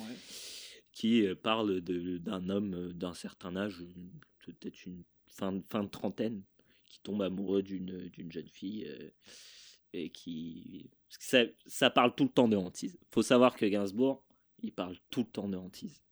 C'est- La plupart de ses albums concept, c'est de la hantise à, à différents niveaux. Tout à l'heure, d'ailleurs, j'ai pensé à toi, je suis allé voir le Brio, et dans l'intro, il y a des passages de Brel et tout. Il y a Gainsbourg à un moment. Ah ouais? Il y a des passages de Gainsbourg, ouais. Ou je te spoil ou pas ou... Il Oh, parle de pas le voir. laisser euh, les, les idées qui les mots qui véhiculent les idées et pas l'inverse. Ah. C'était assez intéressant, je trouve. Et il dit euh, salope, pute, je sais pas quoi. Il l'a dit avec une clope au mec, ça m'a fait galerie, tu vois. 15, 15 15 ans, toujours. 15 bars. Donc, quatrième album, euh, L'homme à tête de chou, Ouais. qui est alors inspiré, qui est inspiré d'un- d'un- d'un- d'une sculpture Ah ouais. donc euh, l'homme à tête de chou, qui a été faite par euh, Claude Lalanne, qui est une femme, une femme qui était une femme surtout d'une- d'un d'un sculpteur plus connu. Et, euh, Pas donc- Francis. Non, pas Francis Lalanne, non. Mais j'y ai pensé parce que quand j'ai vu qu'il, Hmm. quand j'ai lu, j'ai fait mes recherches sur Claude Lalanne, Oui. et je me suis, et il disait ouais, euh, femme du, du, du plus célèbre, et je croyais qu'il allait dire ouais, Francis non, Lalanne. non. Non, non, un autre, un, un autre sculpteur. Mhm. Donc c'est une, une scu- une grosse sculpture à échelle 1 d'un homme, ouais, ouais, euh, d'un homme euh, nu à tête de chou. d'accord. Un homme. euh, Et donc Gainsbourg, il voit cette sculpture, il l'achète Ah ouais, et euh, ouais, et il se dit, euh, c'est quoi son histoire à ce mec-là? Mhm. C'est qu'est-ce qui lui est arrivé pour qu'il ait une tête de chou. Il l'imagine ou alors il, il fait des recherches? Non, il imagine. Il écrit l'histoire, et il écrit l'histoire, euh, l'homme à la tête de chou, Ouais. qui en fait, qu'il en fait un album concept. C'est un album qui est, faut c'est un album qui est très érotique, qui est Mhm. beaucoup plus érotique que, que Melody Nelson. Mhm. Enfin, pas plus érotique, mais plus cru dans la, dans la, dans l'érotisme. Euh, c'est, hyper bien écrit. Enfin, voilà, à chaque fois, tu as un concept. Chaque, chaque chanson, tu as un nouveau concept. Et, il, a, il a introduit à travers ça des, des différents courants de musique en France, Ah ouais, notamment le reggae. ouais. Sans jamais lâcher le concept du, de l'homme à tête de Là, toujours l'homme à tête de chou. En fait, l'homme à la tête de chou, bon, c'est résumé dans le, dans le premier épisode, dans le- la première chanson qui s'appelle L'homme à tête de chou, qui est la chanson, la, une des chansons la plus connues de l'album. Où il explique l'histoire avant de, pour après, enfin, Ouais, avant de développer. s'é- voilà, de s'épandre sur le sujet Ouais. durant, de- durant Mm. le, durant tout le reste. Donc l'homme à tête de chou, il explique, donc c'est un, un mec euh, d'une quarantaine d'années, un quarantenaire, euh, qui euh, écrit, qui écrit des journaux sur des journaux à scandale. Donc façon des feuilles de chou qu'il appelle. Ah, fait. ouais. Donc c'est. Tu vois, je te dis. Ouais, euh, le, le- ouais, il a fait le lien en fait voilà. avec un truc. ouais. Et euh, il tombe amoureux d'une femme, donc Marilou, qui s'appelle Marilou. Marilou qu'on re- a déjà vu dans dans d'autres albums de, de Gainsbourg. Il y a déjà eu une chanson Marilou. Et euh, il tombe amoureux de cette, cette fille-là. Et à partir de là, il va tout perdre. Parce que parce qu'il lui faut, comme il dit, il lui faut les discothèques. Il faut manger au Kangourou Club. Ouais, Euh, ça coûte de l'argent, j'imagine. ça coûte de l'argent et pour ça, il va mettre euh, au clou, il va porter au clou sa Remington et puis son break. et dans, dans cette chanson, et là, c'est là tu te dis que c'est un mec, c'est un, un dingue. Tout, en fait, toute la chanson, elle est en assonance en ek, Putain. donc break. Euh, euh, attends, qu'est-ce qu'il dit d'autre? Copec. Bibliothèque. Euh, je sais pas s'il dit bibliothèque, mais Mais c'est ouais. que, tu vois, euh, Mhm. discothèque. Mhm. Et, et genre, en fait, durant tout le morceau, il va, il va te raconter l'histoire, mais toujours avec les mêmes rimes. En parlant. En fait. parlant. Parce que c'est Gainsbourg, il parle. Il parle. Mais il, il chante Mais- dans, mais certains. de- Ça chante, c'est Ouais, chantant. il, il chante dans certains, dans certains trucs. Donc voilà. Donc Ouais. ça, c'est l'homme à tête de chou. D'accord. Et, euh, et en fait, c'est une femme qui est, voilà, elle est pas bénéf, comme nous on dit, elle est pas Ouais, bénéf, tu euh, vois. Mais dans, Elle, dans le euh, sens euh, pas, ouais. c'est, en fait, c'est un, euh, ça, ça permet d'a- d'aborder un nouveau thème de la hantise qu'on nous on a, qu'on n'a pas trop connu. C'est le cuck. Putain. Ah ouais, merde. Le cuck. Ouais. Donc là, il, il, ouais, il définit un cuck. Ah ouais, ouais. L'homme à tête de chou, c'est un, un cuck de première. D'accord. Mais tu sais, c'est le cuck qui le, qui le sait, mais qui- Antise. qui est trop hanté. Ouais, qui est trop merde. hanté, qui a, peu- qui a pas la, les, comment, les, les coronesses de, de dire euh, nique ta mère. Tu vois. Ouais, Parce que tu vois, on sait, Ah je sais bah pas oui. si toi, si t'as- c'est arrivé, mais moi, je me suis déjà fait tromper. À ce moment-là, tu fais bon, Je touche du bois. ouais, c'est grave. Euh, à ce moment-là, tu fais bon, bah bye bye. Ah, tu, vois. bah là, tu, ouais. tu te casses parce que, ce que je dis souvent dans ces moments-là, la seule chose qui te reste, c'est ton honneur, ton honneur et ta- ton amour propre, La dignité. ta dignité. Ouais. Donc, il faut. Voilà. Ouais, Mais Mais, lui, lui, il va, lui, il va, aux, lui. il va aux extrêmes de la- de l'antise. donc. Ah ouais, ouais, bah, une hantise qui va. Je ne veux pas, je veux pas, pas spoiler là, ce Dégradant. que je vais vous dire. euh, Je vous raconterai la fin. Mais euh, oui, une hantise qui va au plus haut. Ouais. Enfin, à la fin, il, il va devenir fou, en fait. Ah Parce ouais. qu'il dit J'étais fou. Oh là là. Il devient fou, en fait. Et elle, elle se fout de sa gueule, en fait. Ah ouais Ah ouais. Ah merde. Donc là, c'est la de- de- deuxième chanson qui s'appelle Chez Max Coiffeur pour Homme. Et là, il utilise un terme que j'aime beaucoup c'est shampouineuse. Alors pour moi, quand il me dit shampouineuse, et, euh, c'est marrant parce que mon, j'étais en, ré- en- j'étais avec mon père hier et il m'a sorti un truc et il a dit ouais on dirait une shampouineuse de de, de quelle ville il a sorti? Je sais plus de Levallois-Perret ou un truc comme ça. Alors, explique, ouais. Et tu vois, et c'est, c'est- je me suis dit putain mais on n'est pas- on pas lié pour rien. Ah ouais. C'est que shampouineuse c'est un peu le truc genre c'est de la beau- c'est pour moi les shampouineuses c'est toujours relié ça à la beauté mais de province tu vois. Je vois. Tu vois, une meuf qui est belle mais qui a jamais, qu'on n'a jamais fait grand chose en fait. Mhm. tu vois. Je critique pas, hein, je, je m'en fous, c'est pas, c'est pas pour être, mais c'est juste dans mon, dans mon, Oui, dans, mon- oui. dans ma tête, tu vois. Mm. Un potentiel inexploité. Puis de toute façon, shampouineuse, c'est un terme qui est assez péjoratif. Hein. Tu dis pas coiffeuse, c'est shampouineuse. Ouais, ouais. C'est dire que tu coiffes même pas, tu shampouines les, les têtes des hommes, Ah ouais, je vois. tu vois. Mhm. Donc là, il raconte, euh, il raconte euh, les, les, les bails, quoi, comment il l'a rencontré et tout. Et je, je- moi, je- à chaque fois, je vais vous sortir quelques phases de la, de la chanson qui, moi, me. Beauté païenne et main savonneuse. Qui m'a envoûté par sa beauté païenne et ses mains savonneuses. Putain. Pas mal, ouais. C'est beau, hein Ouais, c'est beau, ouais. Et donc, euh, en fait, en gros, il se pose, et elle lui fait, elle lui fait le shampoing, et il sent ses seins qui se posent euh, sur sa tête. Et il lui dit, euh, bon, euh, comme il dit, petite, je te sors ce soir. Ah ouais, direct. ouais, il dit, c'est ça en fait, c'est que malgré la hantise qui deviendra hantise en fait, c'est qu'il la désacralise direct, beauté Ouais. païenne, Ouais, donc il se permet directement de. ouais voilà, de- de, de- c'est qu'elle est pas Voilà. bénéf, quoi. Exactement. Elle est niveau 1, Ouais. je la prends. voilà. Shampouineuse, beauté Mhm. païenne. Ok. Et euh, Est-ce que c'est Gainsbourg l'homme euh, à tête de chou non, pas vraiment, non, Même non, pas? Non, non, non, non, parce que non, je pense pas. Je pense pas que ce soit dans Melody Nelson. Je pense que c'est plus Gainsbourg que, que dans L'homme à tête de chou. Et euh, donc du coup, voilà, il lui dit, je te sors ce soir, Euh, petite, je te sors ce soir. Ok, tu vois, c'est genre, euh, t'as pas vraiment Ouais, le choix. c'est oui, c'est oui. Elle rigole, elle Mhm. dit, ok, d'accord, Ouais, on verra. Et euh, elle dit, je veux, je veux, je veux. je veux. Mais c'est lui qui dit en fait. Ouais. Ouais. Eh, Elle a d'abord, elle, il dit, elle a d'abord un, un, un- un petit rire comme un hoquet, puis sous le sirocco du séchoir, Pas mal. ça. Ouais. Air chaud, tout ça. Ouais. euh, la petite se met à geindre ou un truc comme ça. Je veux. Voilà, ça finit comme ça.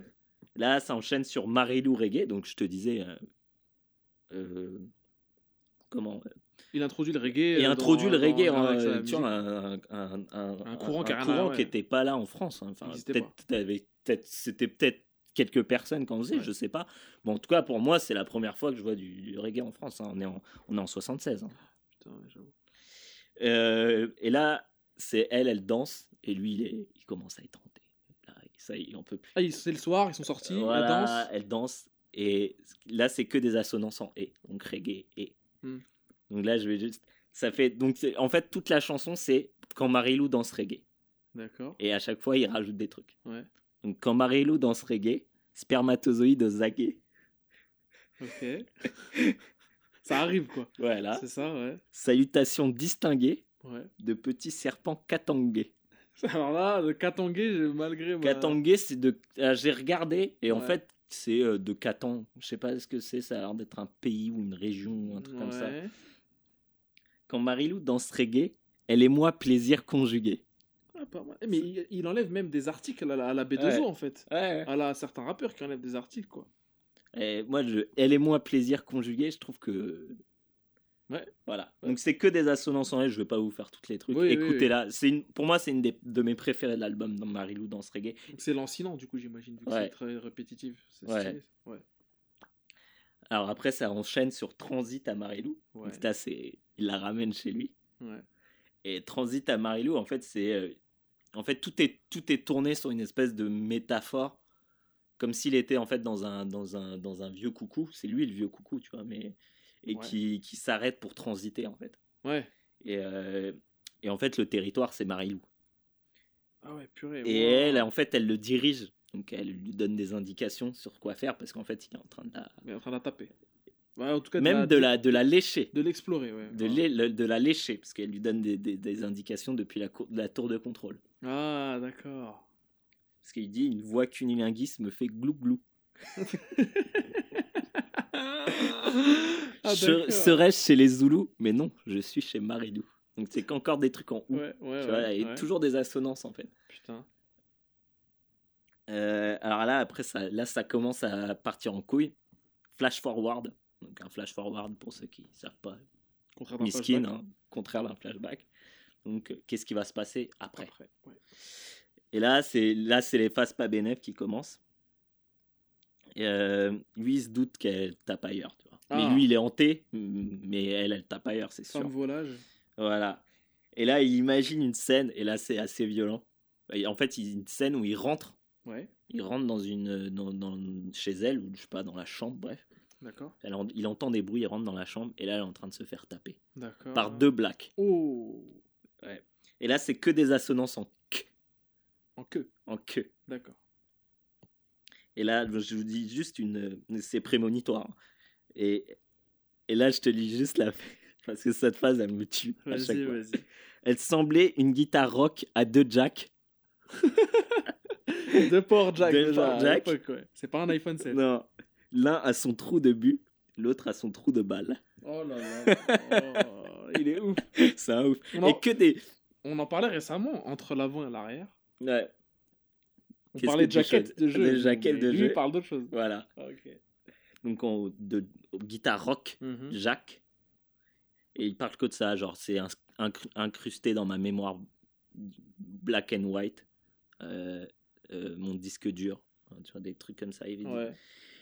Et, euh, Technologique un peu. Ouais, ouais, ouais. Et là, là, là, ça- là, il y a des phases pour toi. Alors, Parce que ça, ça part sur aéroplane. Ouais. Encore des, encore des, des, des métaphores euh, de, de- Aériennes. aériennes, quoi, Ouais. de vol, tu vois. Mhm. Et là, en fait, c'est, il parle de, de d'elle. En fait, il fait une, il parle de- d'elle en disant qu'elle est fan de, de- du Captain Cook.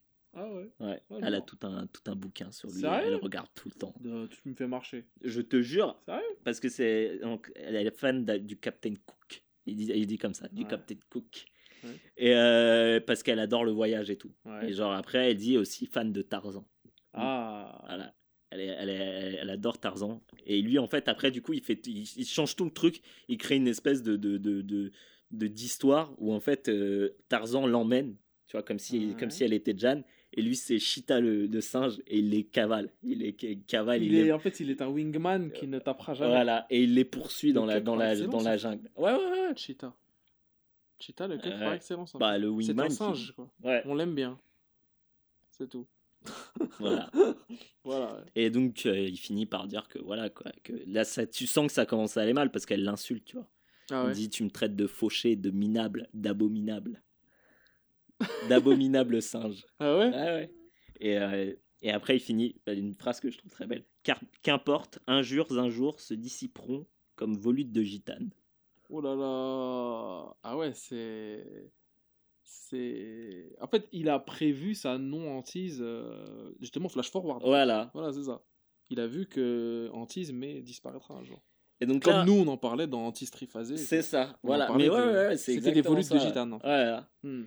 Et là, là, là, on revient au thème justement de l'homme à tête de chou. Ouais. C'est vrai qu'on l'avait perdu depuis le Ouais. début. Pourquoi, en fait? Et là, il commence à justement à perdre la tête à cause du rejet de Marilou, tu vois. Ça il devient fou. Voilà. Et il est un peu alcoolisé, il commence à se transformer en chou en fait. Ouais. Il se dit les enfants se moquaient de moi à cause de mes oreilles de boxeur. Donc ça, ça on revient, là on revient à Ah, c'est les oreilles en chou. euh, Ouais, ouais, aux ouais. oreilles en chou, ouais. Hmm. Et il commence à. Il commence à, tu que vois, à se hein, à transformer. une époque. euh, Ah ouais que J'ai fait les trucs là. ah tu, on- tu les as, tu les ouais, as je les recollés. avais. Non, non, non, je les ai pas recollées. C'est juste que elles sont comme ça là. Bon, on voit pas parce Ouais. que c'est un podcast. mais mes oreilles sont un peu euh, comment euh, pas effilochées, mais on va dire euh, elles sont un peu fines au bout Ouais. parce que justement c'était à cause de du karaté, du judo et Ah tout, arts martiaux et ça m'a fait des oreilles en chou-fleur. En fait, ils ont aspiré avec une seringue, c'est le, ils t'aspirent le sang en fait parce que c'est du sang. Et du coup, comme le mec faisait de la, était boxeur un peu prolo en fait, le mec euh, homme chou-fleur, Ouais, un peu prolo du coup, c'est un mec un peu bourru. ouais, voilà, ouais, c'est ça. Et qui avait des oreilles en chou-fleur et les gosses se foutaient de sa gueule. Voilà. Et euh, donc il, voilà, il commence à, à sombrer. Ouais. Donc je sors juste une petite phase qui est, assez- qui est assez pas mal. Puis, traînant mes baskets, je m'en allais dans les water closets, donc les, les ribancettes, Et ouais. et où là, je vomissais mon alcool et ma haine. Tu vois, il commence à, à partir là. Ouais, bien, il- Et on va le voir dans la prochaine, Malou Marilou, qui est Mhm. la chanson qui, est vraiment cool. C'est une de mes préférées. Et là, il chante là-dessus. Ah, Il chante. Euh, ça, c'est plus une mise en garde. d'accord. Où il dit, bon, en gros, euh, arrête, arrête tes conneries ou je vais te défoncer. Oula Vraiment, Ah, ouais, c'est oh. clair. C'est. euh, Il part en Bertrand Cantat. Ouais, mais vraiment. Putain. Euh, il dit un faux pas et je te donne le coup. Mais le coup de quoi? Ah bah, on verra. On verra. On verra. Dans la suite. J'en ai pas, je t'en ai parlé la dernière fois, mais je sais pas si tu t'en es souvenu. Mais on verra, peut-être tu t'en souviendras. Et là, c'est pareil, c'est à peu près la même chose que Marilou Ouais. dans ce reggae. Mhm. C'est à chaque fois, c'est ça, c'est une, un, un- comment, une, un chant Mhm. qui dit euh, Omalou, Omarilou. Et à chaque fois, il dit des trucs. Il y a des trucs qui sont pour moi assez lourds. Ouais. Tu as mon âme monogame et ma sève. Et ma sève. Et ma sève. Ouais. Donc, Oui. voilà. Mais le fait qu'il se transforme en homme chou-fleur aussi, tu vois, Voilà. fait un peu ces trucs végétal un peu. Mais tu as mon âme monogame, je trouve ça déjà. Ouais. Je trouve c'est lourd. Bon, après, il y a des- d'autres trucs un peu plus hachés que ça, c'est pour moi. Vas-y. vas-y. Offre-les toi. C'est Noël bientôt. Fais-toi plaisir. J'aime tes deux seins. Attends, il faut le faire dans le rythme parce que c'est ça qui est intéressant. Vas-y. J'aime tes deux seins, tes yeux et ta fève. La fève, ouais, c'est la Ouais, récompense. ouais. C'est la récompense de t'amuser. euh, voilà, quelle, quelle, quelle, euh, quelle, euh, quelle part tu, tu prends Bah, il y a la fève. Voilà, On sait ce que c'est, la, la fève. fève. Chez une ah, femme. C'est C'est devant. c'est devant. Là, c'est- pour le coup, C'est l'avant. devant. C'est pas les l'arrière, y a double pas de jack. Il n'y a pas voilà. de double jack. Euh, alors là, après, c'est variation sur Marilou. On repart sur du hashek euh, 100%. Ouais. C'est, euh, il la regarde en grosse touchée. D'accord. Où elle joue avec les zips de son Lévis. Ah, De ses Lévis, pardon. le Célévis. Et avec le tout derrière une espèce de, de, de référence à Alice au Pays des Merveilles. Ouais. Où en gros il dit que voilà, c'est, c'est lubrique, quoi, malsain Mhm. un peu, tu vois. Elle Mhm. part, c'est un part dans la folie, tu vois. Bah ouais, Alice au Pays des Merveilles, c'est un voyage dans la folie. En fait. Voilà, c'est ça. peu. Et il fait tout le temps des références à Lewis Carroll. Ouais. Voilà, Alice au Pays L'auteur des de- Merveilles, de, de, de- de- d'Alice au Pays Wonderland. ouais. Bon, j'ai juste pour, pour te lire le truc. Dans son regard absent et son iris absinthe. Déjà, ça, je trouve ça ouf. Ouais, c'est bien trouvé. Quand crash. Hein, encore. Hmm? Assonance. Ouais. Ce- quand crachent les enceintes de la sono l'encens, accorde des cartes et, des, et de quintes. Donc là, on revient au Ouais. truc de. Bah, de Alice la, au Pays la-. La, la reine de. Enfin, les cartes. Voilà. le- Tandis que Marilou s'esquinte, la santé s'éreinte à s'envoyer en l'air. Donc là, il dit voilà, en gros, la meuf, elle pense qu'à fumer, qu'à. Et voilà, et à taper des mecs, Ouais. à s'envoyer en l'air. Et là, on arrive à la, à la fin, la, Ouais. la plongée dans la folie. La transformation finale. C'est très kafkaïen, hein, un peu. euh, Ouais, non, c'est vrai. Hein?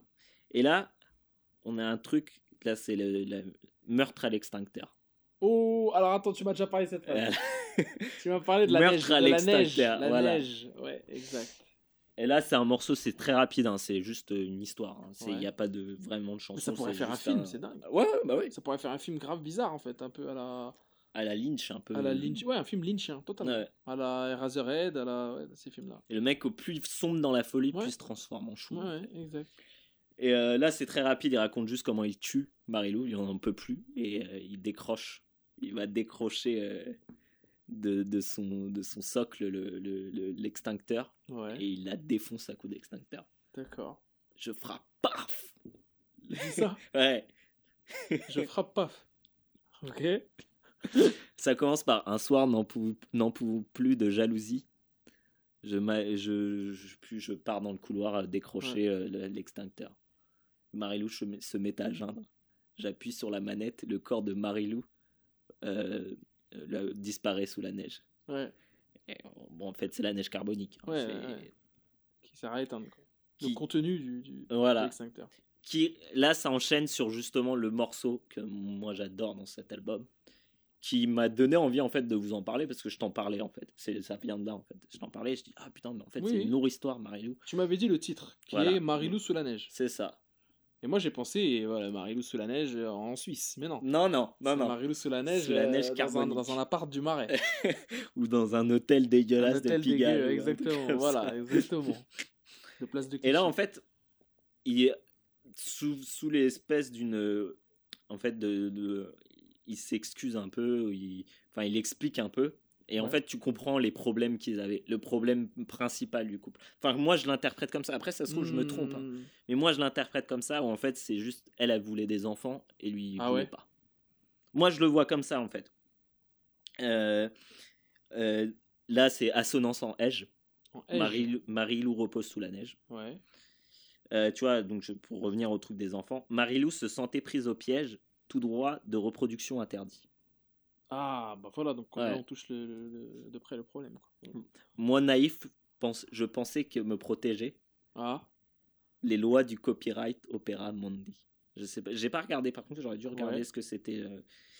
Et euh, et il y a juste une phrase que je trouve dingue c'est lorsque je, m'y vis, je me vis exclu de ces jeux érotiques, donc c'est ça, la, la phrase d'après, ouais. érotique, j'en fis une maladie. Donc hantise. Ouais, Mais là, euh, c'est hantise. hantise euh, sexuelle, vraiment. très- Ouais, ouais, bah ouais. C'est- juste, elle le, elle le hante d'un- d'une manière euh, vraiment physique, quoi. Ouais. Lorsque je, Me lorsque vis je me vis exclu de, ces, jeux, jeux. ouais. érotique, j'en fis une maladie.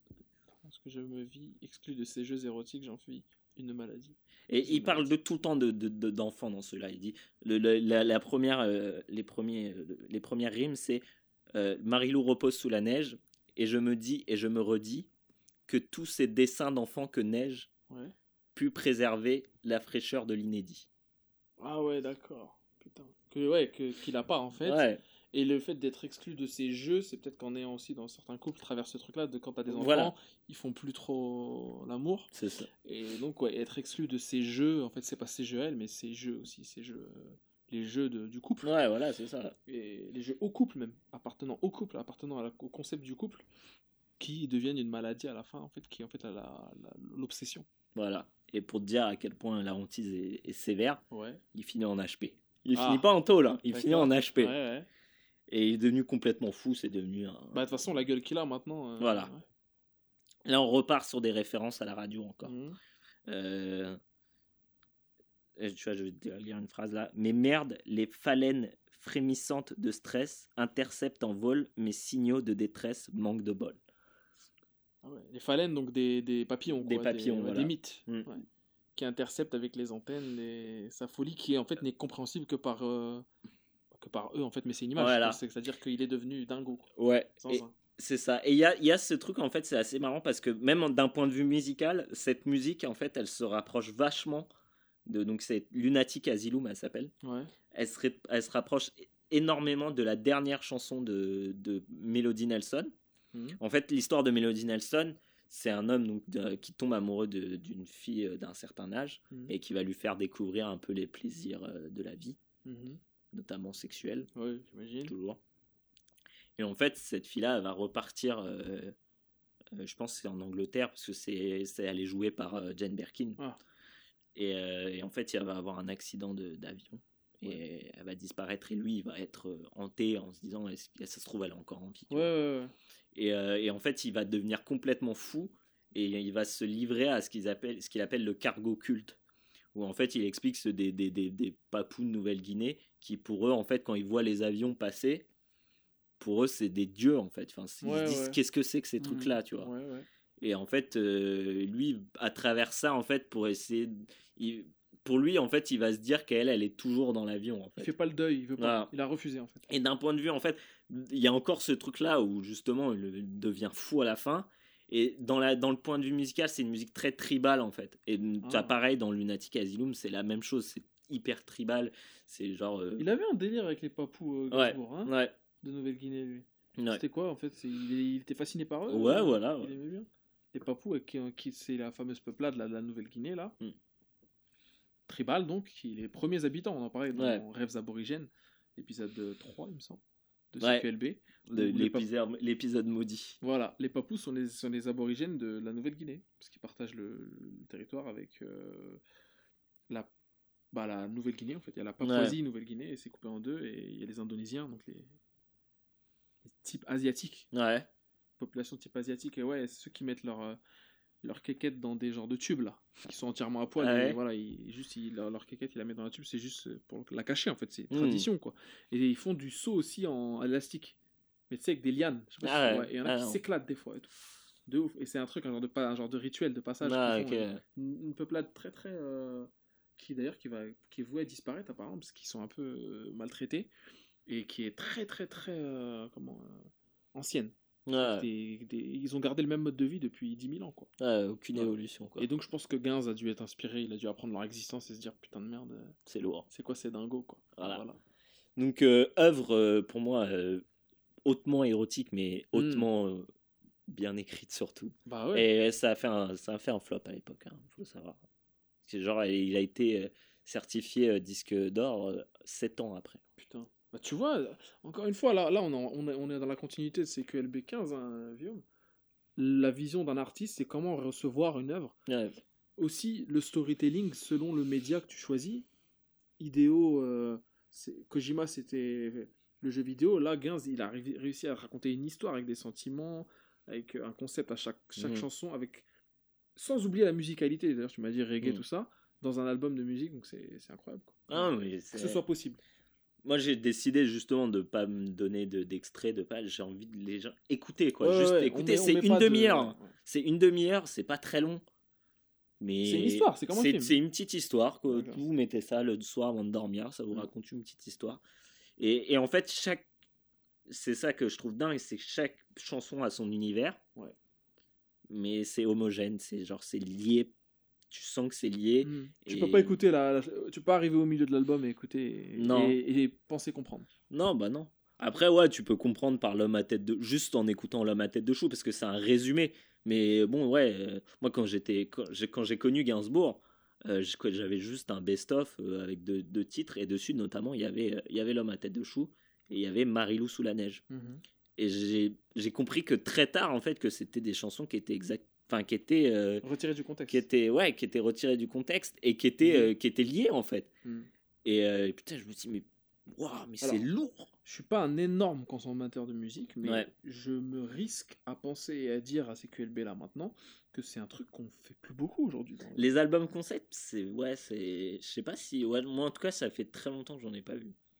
Ouais. Enfin, là de, de, de tête. Après peut-être que je après voilà, il y a des, des albums concept euh, si ouais, il y a il y a ça- il y a quelques rappeurs qui, qui font Oui, ça oui, euh, casseur flotteur par exemple il c'est Ouais. un plus ou moins mais c'est lié en fait c'est ça où c'est là où il est un peu le truc c'est un peu comme euh, Logic aussi avait fait un album comme ça Mhm. mais c'est pour moi quand c'est lié par des inter... quand tu as besoin d'interludes pour expliquer ton histoire, c'est qu'en fait il y a pas de tu vois. Ouais, c'est que comme des cutscenes quoi en fait.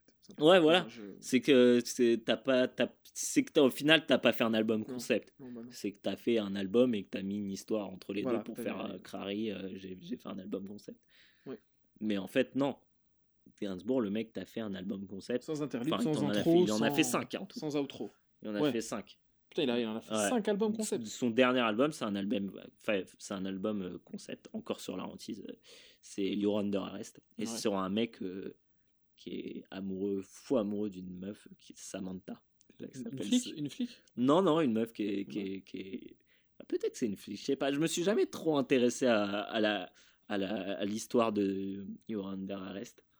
Mais euh, c'est euh, une, une fille, euh, une, une, une héro- une héroïnomane, quoi. Ah c'est ouais? une meuf, ouais. Et là, il est, il est hanté aussi à mort, Ouais. mais la meuf, elle, se- Sans bat les steaks. elle s'en bat les steaks. Et... Non, mais de toute façon, c'est- inhérent à la hantise. Ouais.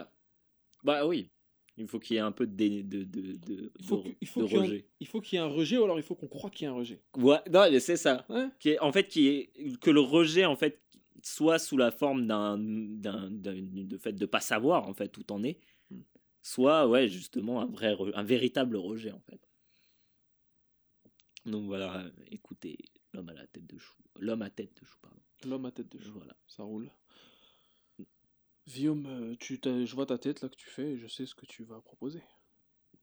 Un petit son. Allez. Hashtag CQLB.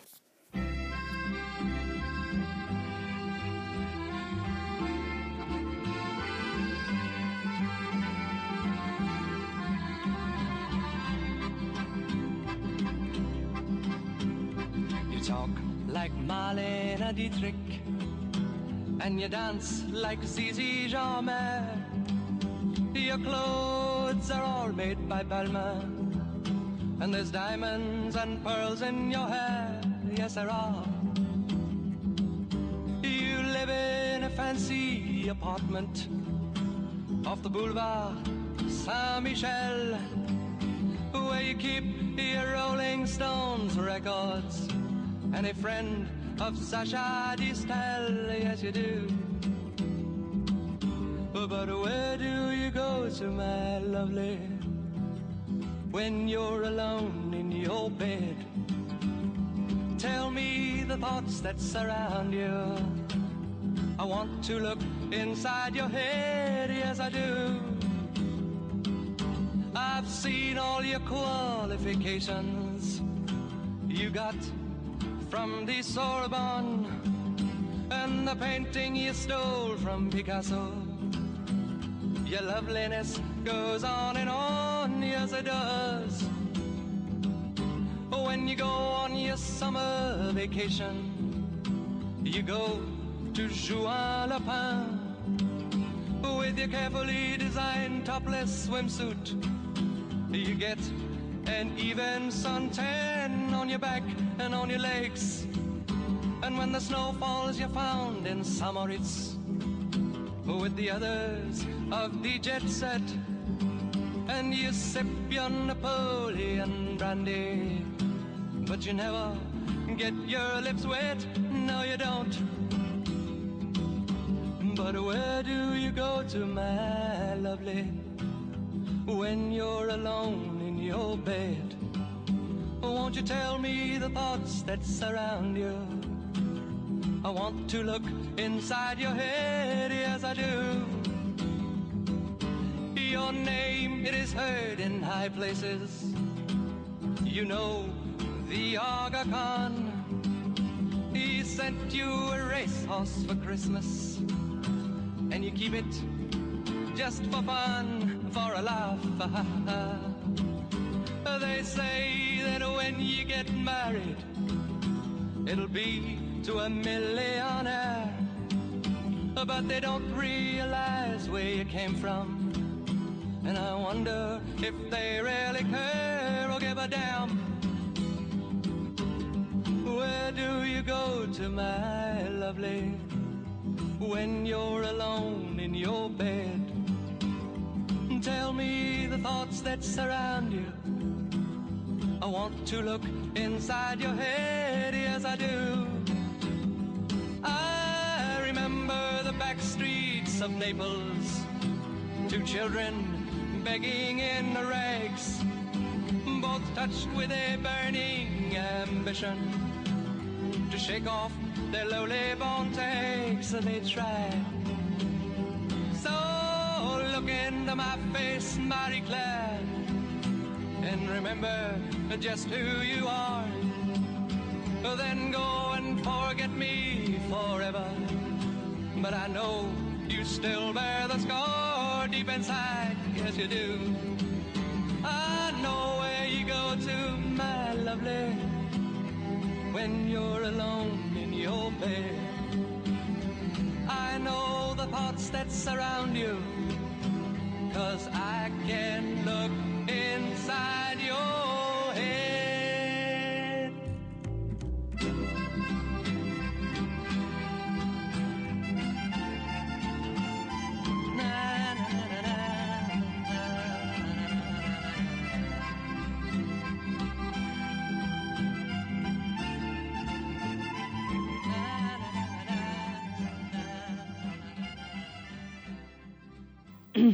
on continue sur la hantise là avec euh, Peter Sardest. Sarstest Sarstest. Sarstest. Ouais. Euh, donc c'était Where Do You Go To My Lovely, Yes. euh, son de 1969. Euh, J'avais envie de te faire écouter cette chanson parce que déjà parce que je l'ai redécouverte il y a pas longtemps. je me dis ah putain j'avais oublié cette chanson, elle est lourde. Et en fait c'est parce que j'ai envie de te dire aussi que quand tu me fais une chanson d'amour, Ouais. Moi j'ai envie que tu me racontes une histoire. Tu vois que je puisse m'identifier. Pas moi. hein, pas... Non, non, bah non. Bah, si tu veux m'écrire une chanson d'amour, euh, écris-moi une C'est chanson. un tu impersonnel. Ouais, ouais, non, non. Et, euh, et en fait, c'est- et là, cette chanson, ce qui est lourd, c'est qu'elle a une vraie histoire. Il y a une vraie histoire derrière tout ça. Enfin, pas une vraie histoire. enfin, il y a une histoire, quoi, intéressante. Euh, en fait, là, il te parle d'une femme donc, euh, qui, est assez, qui vit bien, quoi. Fille qui, qui a l'air euh, même très bien, même, tu vois, une fille de, de- une fille de, une fille de la jet set, quoi. Une fille Ouais. qui, a, qui a réussi. Et, euh, et en fait, là, c'est un mec qui la connaissait quand elle était plus jeune. Et qu'en fait, eux, ils ont grandi dans les backstreets of Naples. Tu vois. Naples, donc. donc Naples. Ils ont grandi ensemble, mais ils avaient rien. Et en fait, le man, moi, je- moi l'histoire, je la vois comme ça. Ouais, ouais. C'est le man, euh, c'était euh, l'éternel, euh, l'éternel best friend, tu vois, mais qui voulait grave serrer la meuf. Tu vois ce que je veux dire? Et il l'a vu évoluer et il l'a vu changer, notamment au contact de l'argent et de, de- des gens célèbres et des gens. euh, Bah, en qui ont du pouvoir. C'est Forrest Gump un peu. Avec euh, Jenny. Ouais. Que toute sa vie, il veut la bailler, il l'aime, il l'aime comme un fou. Et en Mhm. fait, elle, elle passe par toutes les, toutes les, les strates. les euh, strates, elle passe par tous les états, tous les Ouais. délires. euh, Et lui, il est toujours là, en Lui fait. est toujours et là, il la voit, jusqu'au mais en fait. euh, et il lui dit Where do you go to, my lovely? Mhm. When you're alone in your bed. Tu vois, genre, tu fais, tu fais genre et tout, euh, mais vraiment, quand t'es toute seule chez toi, Ouais. à quoi tu penses? Qu'est-ce Bah qui, ouais. qu'est-ce qui se passe dans ta tête? Et moi, je trouve ça, je trouve ça tr- très fort. C'est une chanson que je trouve extrêmement forte parce qu'à la fin, il dit Look into my face. Tu vois, genre, regarde-moi et, rappelle-toi, rappelle-toi d'où tu viens, tu vois. Ouais. Et Sur le visage de ton passé, Voilà, ouais. sur le visage de ton passé et tu t'éloignes en fait de qui tu es Mhm. et regarde-moi, essaye de te Ça, rappeler. ça te reviendra. Ça te reviendra et après il lui dit mais tu, tu, tu pourras m'oublier pour toujours après ça. Juste rappelle-toi une seule seconde où- d'où tu viens et après. Yes. Donc voilà une très belle chanson euh, qui est d'ailleurs euh, donc Peter est mort. euh, je ne vais pas redire nom mais Peter est mort en début d'année euh, Ah ouais? ouais, de- de- janvier euh, 2017. Il avait quel âge? C'est méga vieux, Je c'était sais 69 pas. le son. hein. Ouais, je sais pas quel, quel âge il avait. Putain. Mais bon, bah, paix à son âme. Rip Peter, Ouais. ouais. Voilà. Et donc oui, alors j'allais dire, ça venait d'un film. ça venait d'un film euh, Darjeeling Limited. D'abord un autre film qui s'appelle Hôtel, Oh, qui est en fait la préquelle, c'est un court Je connais métrage. Darjeeling Hotel, moi. Un truc qui s'appelle Non, Darjeeling là c'est Hôtel Chevalier, voilà. Hotel. Chevalier. Hôtel Chevalier qui est un film avec, enfin un court métrage avec euh, Jason Schwartzman, que je- Ouais. que je kiffe, un acteur que je kiffe, et Nathalie Portman. Mhm. où justement c'est un mec qui est complètement hanté, qui revoit son ex, et, euh, et lui il est à l'hôtel, et son ex elle vient le voir et tout, et, et en gros euh, c'est une Marilou, hein. c'est une Ouais. Marilou de ouf parce que tu sais pas où elle était, et genre euh, après il commence à vouloir... Ouais voilà, Tu les connais. et On les connaît. on les connaît, Les et il veut, il, veut, il, veut, il veut savoir ce qui s'est passé dans sa vie, tu vois, parce que lui il est hanté de, de fou. Et, euh, et elle lui dit rien, elle lui dit rien, et juste ils vont pour, pour, pour faire l'amour, il la déshabille et il voit des bleus et tout sur elle. Et tu sais, tu sais jamais d'où ça vient. Tu sais, Ouais. tu- tu- tu- tu- Enfin, après, peut-être qu'il y a des gens qui savent, et dans ce cas-là, dites-le moi, mais moi, je, tu sais pas d'où ça vient. Et en fait, ce, ce, court-métrage, c'est un- c'est un- c'est une préquelle à Darjeeling Limited. Darjeeling Limited, qui est un, donc c'est un, tout est fait par Wes Anderson. Ah, je, bah voilà, je Voilà. me disais, ça me dit quelque chose. et, euh, et un, un- un très très très bon film qui parle énormément bien de, de, de, de la fraternité, Ouais. de ce que c'est d'être frère. Ouais. Et, en plus, moi, ça me touche d'autant plus parce que j'ai deux frères et c'est trois Mhm. frères dans l'histoire. Et le petit frère qui est incarné par Jason Schwartzman avec une moustache en plus. Ouais. Et moi, je me suis toujours euh, Identifié? identifié à, à Jason Schwartzman dans cette euh, situation. Et, euh, et, euh, et donc, ouais, c'est un, donc c'est un, pré- une préquelle à ça où en fait c'est une histoire de, de frères. Quoi. Et, et tu, tu vois, tu vois Nathalie Portman, mais à un seul moment dans le film. Et en fait, donc le personnage de Jason Schwartzman, pour revenir à cette chanson, le personnage de Jason Schwartzman, il écoute tout le temps cette musique. Ah ouais, donc Voilà. ça fait partie du truc. Donc euh. dans le, au début de, de, de Hôtel Chevalier, euh, il se prépare et tout pour la recevoir. Il essaye de faire l'ancien et tout, c'est c'est marrant. Il est- tu vois qu'il essaye de Ouais, faire l'ancien, tu vois, genre de, de faire genre, euh, il est en peignoir, euh, il est tranquille, Ouais. euh, tu vois. Et, et, euh, et il met cette musique quand elle arrive. Et après, dans, pendant tout le film, il le met à certains moments clés du film. Donc voilà. Where do you go to, my lovely? De Peter Sarstedt. Sarstedt. Enfoiré. Difficile. C'est, hein. c'est, mon son et le mec connaît mieux quoi. Bah, je sais pas, la prononciation, une petite dyslexie. euh, Ouais. ça doit être ça. une- Tranquille. C'est la fatigue aussi. Ouais. Merci, Guillaume. Tout de suite, euh, on va recommander des trucs aux gens, je pense. Ils en ont besoin là. Ouais. Hashtag CQLB. Got a selection of good things on sale, stranger.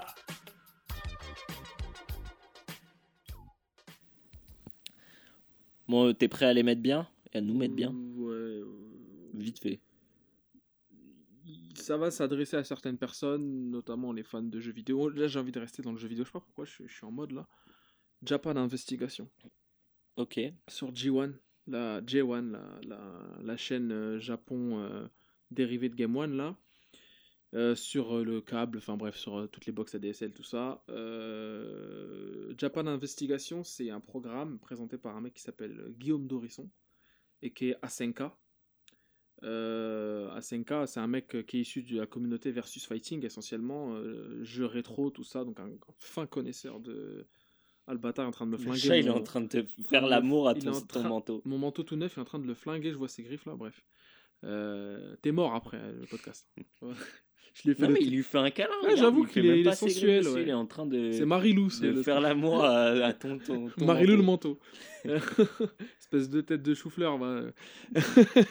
le chat à la tête de chou. Bref, Japan Investigation, c'est un lourd euh, concept, un lourd programme présenté par donc Guillaume Dorisson qui va au Japon en fait Mhm. et qui en- souvent il est accompagné d'un mec qui vit là-bas qui lui montre en fait tous les endroits de ouf. C'est un peu un toko toko, tu sais, Oui, bah oui, c'est un truc sur nos lives, ça. Ouais. sur no- qui est passé sur nos lives. Ouais, qui est maintenant sur une chaîne YouTube. Voilà, qui te montre les endroits de ouf. Sauf que là, c'est essentiellement tourné vers le jeu vidéo. Les endroits où tu peux acheter euh, des jeux rétro pas chers, euh, trouver des bonnes occasions ou alors trouver des jeux introuvables, Mhm. euh, les putains de salles d'arcade, euh, les endroits, les stores genre euh, officiels de Square Enix, Dragon Quest, Mhm. les bars où tu peux boire des trucs liés aux jeux vidéo, souvent liés aux jeux vidéo en tout- ou alors au, au manga, à la, à la Japanime. D'ailleurs, à un moment, il a fait un, pas- un passage dans un- une boutique où il y avait des artworks de Yoji Shinkawa. J'en ai même pas parlé, mais Yoji Shinkawa, c'était euh, combien le prix? ah, c'était méga cher. hein. C'était plusieurs milliers, milliers, centaines de milliers d'yens.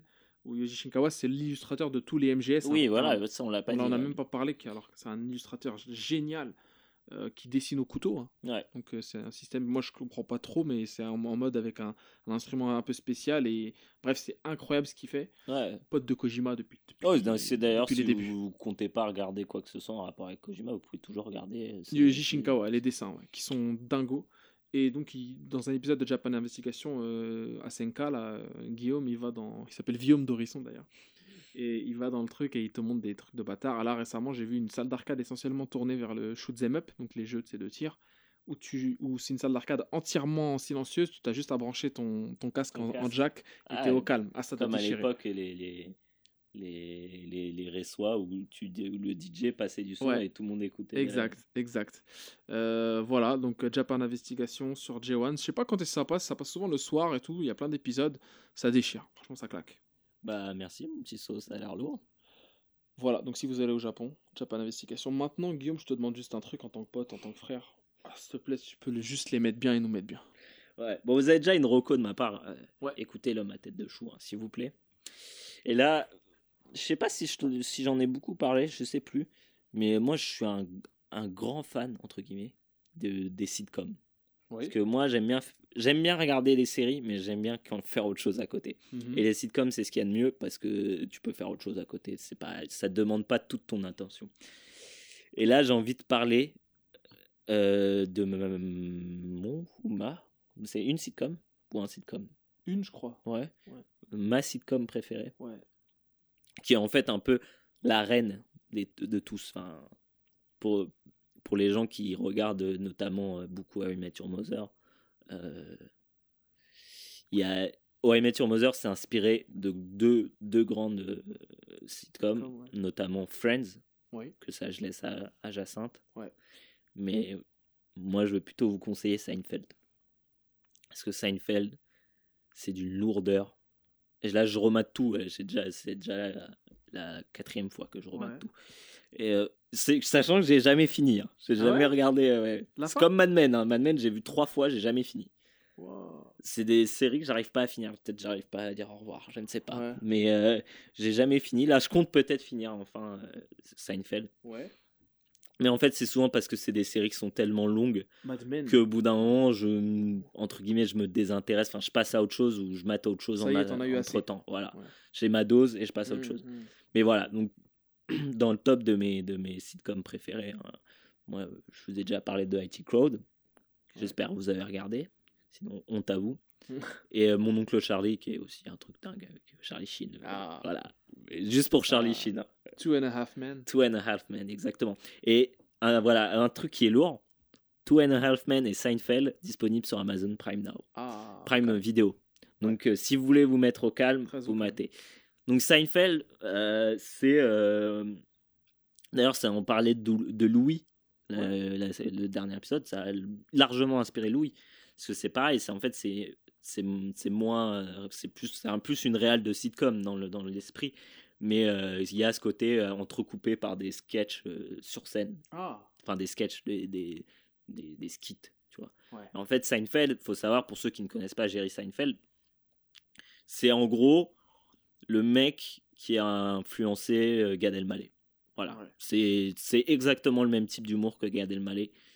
Et euh, donc c'est l'histoire, c'est le truc de euh, ah vous avez jamais remarqué que quand Ouais. euh, voilà, mais pas version YouTube, version stand-up quoi. Et, et donc ça part de c'est c'est cette histoire là de donc Jerry Jerry Seinfeld c'est c'est un peu son histoire c'est une version un peu comme comme Louis c'est une version un peu comment dire euh, euh, sur les mêmes bases mais qui évolue d'une certaine façon et euh, c'est euh, ça le suit lui son meilleur ami George qui est genre un- qui est joué par Jason Alexander je sais pas si tu ça me dit connais rien du tout. un petit chauve euh, avec des lunettes Ouais. qui est très très très drôle. Kramer, qui est leur voisin Mhm. d'en face, qui est euh, une espèce de mec euh, un peu chelou, genre un- vraiment complètement dingue, qui est euh, qui à chaque fois a des nouveaux concepts en fait, genre euh, ah, euh, je vais créer un, je vais créer un, son truc le plus connu, c'est euh, la, la- le livre sur les tables basses, le livre de table basse sur les tables basses, qui est en fait une table basse. En fait, c'est un bouquin sur les tables basses et avec t'as des pieds. Ah. Donc tu peux t'en servir comme une table basse. Mais c'est un bouquin à la base. Voilà, c'est le mec qui a toujours des histoires comme ça et qui est un peu qui amène toujours euh, Jerry dans des dans des dans des sales histoires en fait. Des trucs où il va au moment où il l'accepte, il sait qu'il va le regretter. Et à, à côté, tu as aussi euh, euh, comment elle s'appelle? Euh, son ex qui est joué par euh, Julia Louis Dreyfus. Ouais. Tu- elle, elle est ah assez oui, connue, ah ouais. qui a eu je sais pas combien de Golden Globe et Ouais, ouais, Awards pour ouais. son rôle dans VIP. Donc, qui joue euh, Hélène, qui est, son ex, quoi. Et, euh, euh, pareil, donc c'est en fait, et c'est là où c'est- très bien réussi, c'est, eux ils appellent ça a show about nothing. C'est voilà, c'est Rien pour ça que c'est pour moi c'est difficile de t'expliquer ce que c'est Ouais, non, Seinfeld bah oui. parce que ça ne parle de rien en fait. Apparemment, ça a C'est juste, révolutionné euh, Apparemment, ça a révolutionné le- la, la télévision. Ah ouais, ouais, ouais, ouais. Ben, c'est neuf saisons euh, et c'était un, c'était un, un succès fou. Et en fait, c'est c'est ça qui est bien, c'est qu'à un moment, je crois que c'est dans la saison 2 ou 3, il se moque de ça justement. Mm. Parce que lui, il propose un, un show à, à NBC, donc qui a été à l'époque le, Ouais. le, le, le diffuseur, Ouais. en disant euh, It's a show about nothing. Et ils sont là, mais comment ça Ils disent Bah, je sais pas, euh, vous avez fait quoi ce matin? Bah, je sais pas, euh, j'ai bu mon café. Et bah voilà, c'est ça, c'est ça. Et en fait, ils se foutent de leur propre gueule, en fait, de, de- durant tout le, tout le show, bah, en disant mais genre, les, on fait un show qui ne parle de rien, on juste on raconte nos vies. C'est vachement tourné autour de leur vie amoureuse. Ouais, c'est le nerf de la guerre. Voilà, c'est le nerf de la guerre. Et, euh, c'est, moi j'adore ça, mourir de rire. Euh, je vous le conseille. Euh, et c'est, très digeste.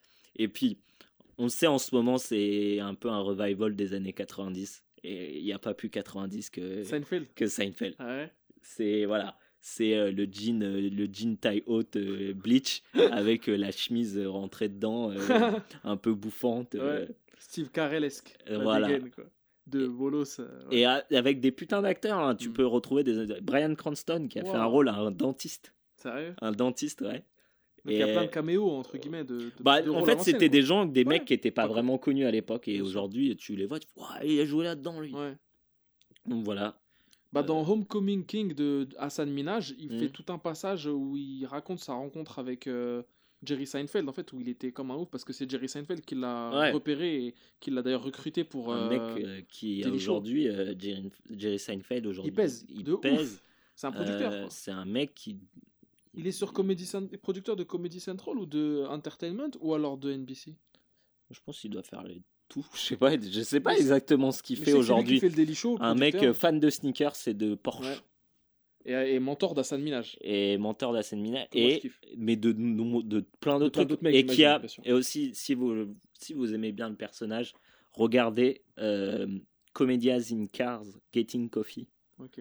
C'est une série qui a, qui, est- qui a été créée par Jerry Seinfeld, qui est fan de voitures. Et en fait, chaque épisode, il a une nouvelle voiture et il va avoir un nouveau comique.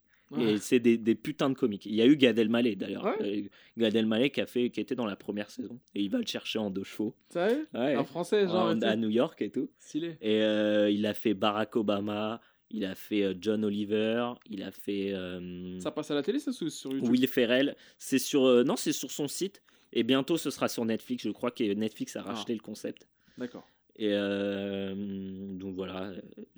Euh, Si vous, si vous avez la flemme de prendre Amazon euh, ou d'acheter les DVD de, de Seinfeld, regardez au moins Comedians in Car Getting Coffee.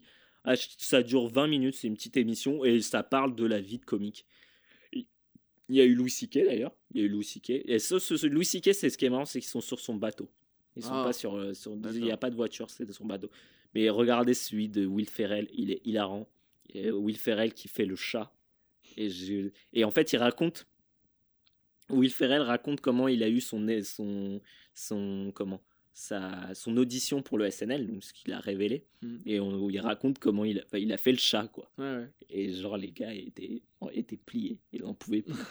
Parce que juste il est arrivé sur scène. Donc Will Ferrell, c'est le mec qui arrive, tu peux que rire de toute façon de sa gueule. gueule et- ouais. tu peux que rire. Il est arrivé avec ses jouets pour chat et il s'est posé comme ça et il a commencé à, faire le chat à et faire le jouer. chat. Quel débile. Mais Vraiment. hilarant. Bah. J'imagine, mais le mec devait être au bout du slip pour faire ça quand même. Ouais, ça a marché hein, aujourd'hui. c'est aujourd'hui. Je pense que ça doit être des mecs qui, qui, Je euh, pense ça, qui devait da- ramassent ça, le da- ça plus. date, parce que Will Ferrell, c'est quand même un ancien. Ah bah oui, Quand c'est- même, tu, hein. quand ils montent les images d'archives, tu vois que c'est euh, Oui. tout début. Quoi. Ça remonte au début, d'accord. Simer Albert, le cinquième mousquetaire. Wow. Petit jeu de mots. Je suis pas Will Ferrell, mais bon, presque.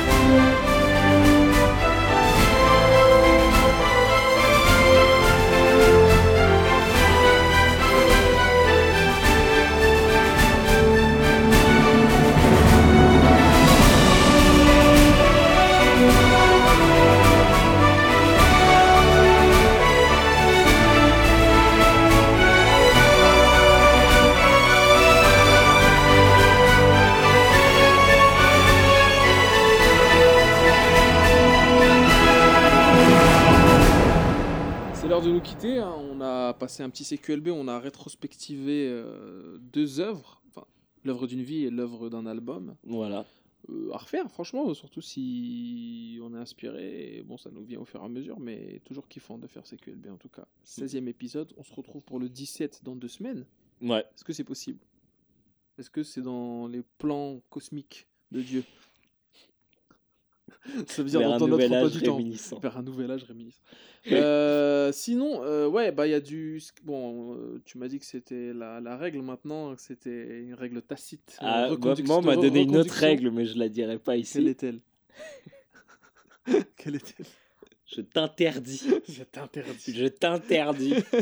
Non, bon, vas-y, je reviens sur ma parole.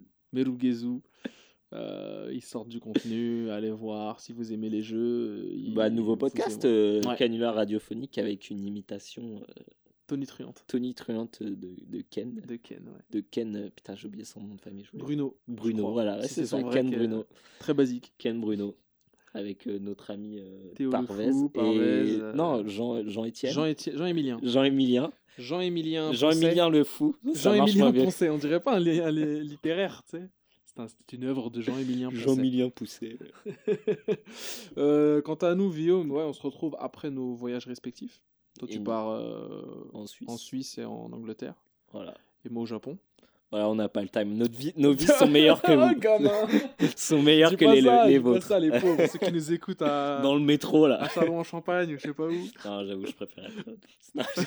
Non. Bref, on Et est des vrais enculés. pas l'affaire, lui, hein. Euh, mais eh, le chat euh, fait euh, du terrorisme radiophonique.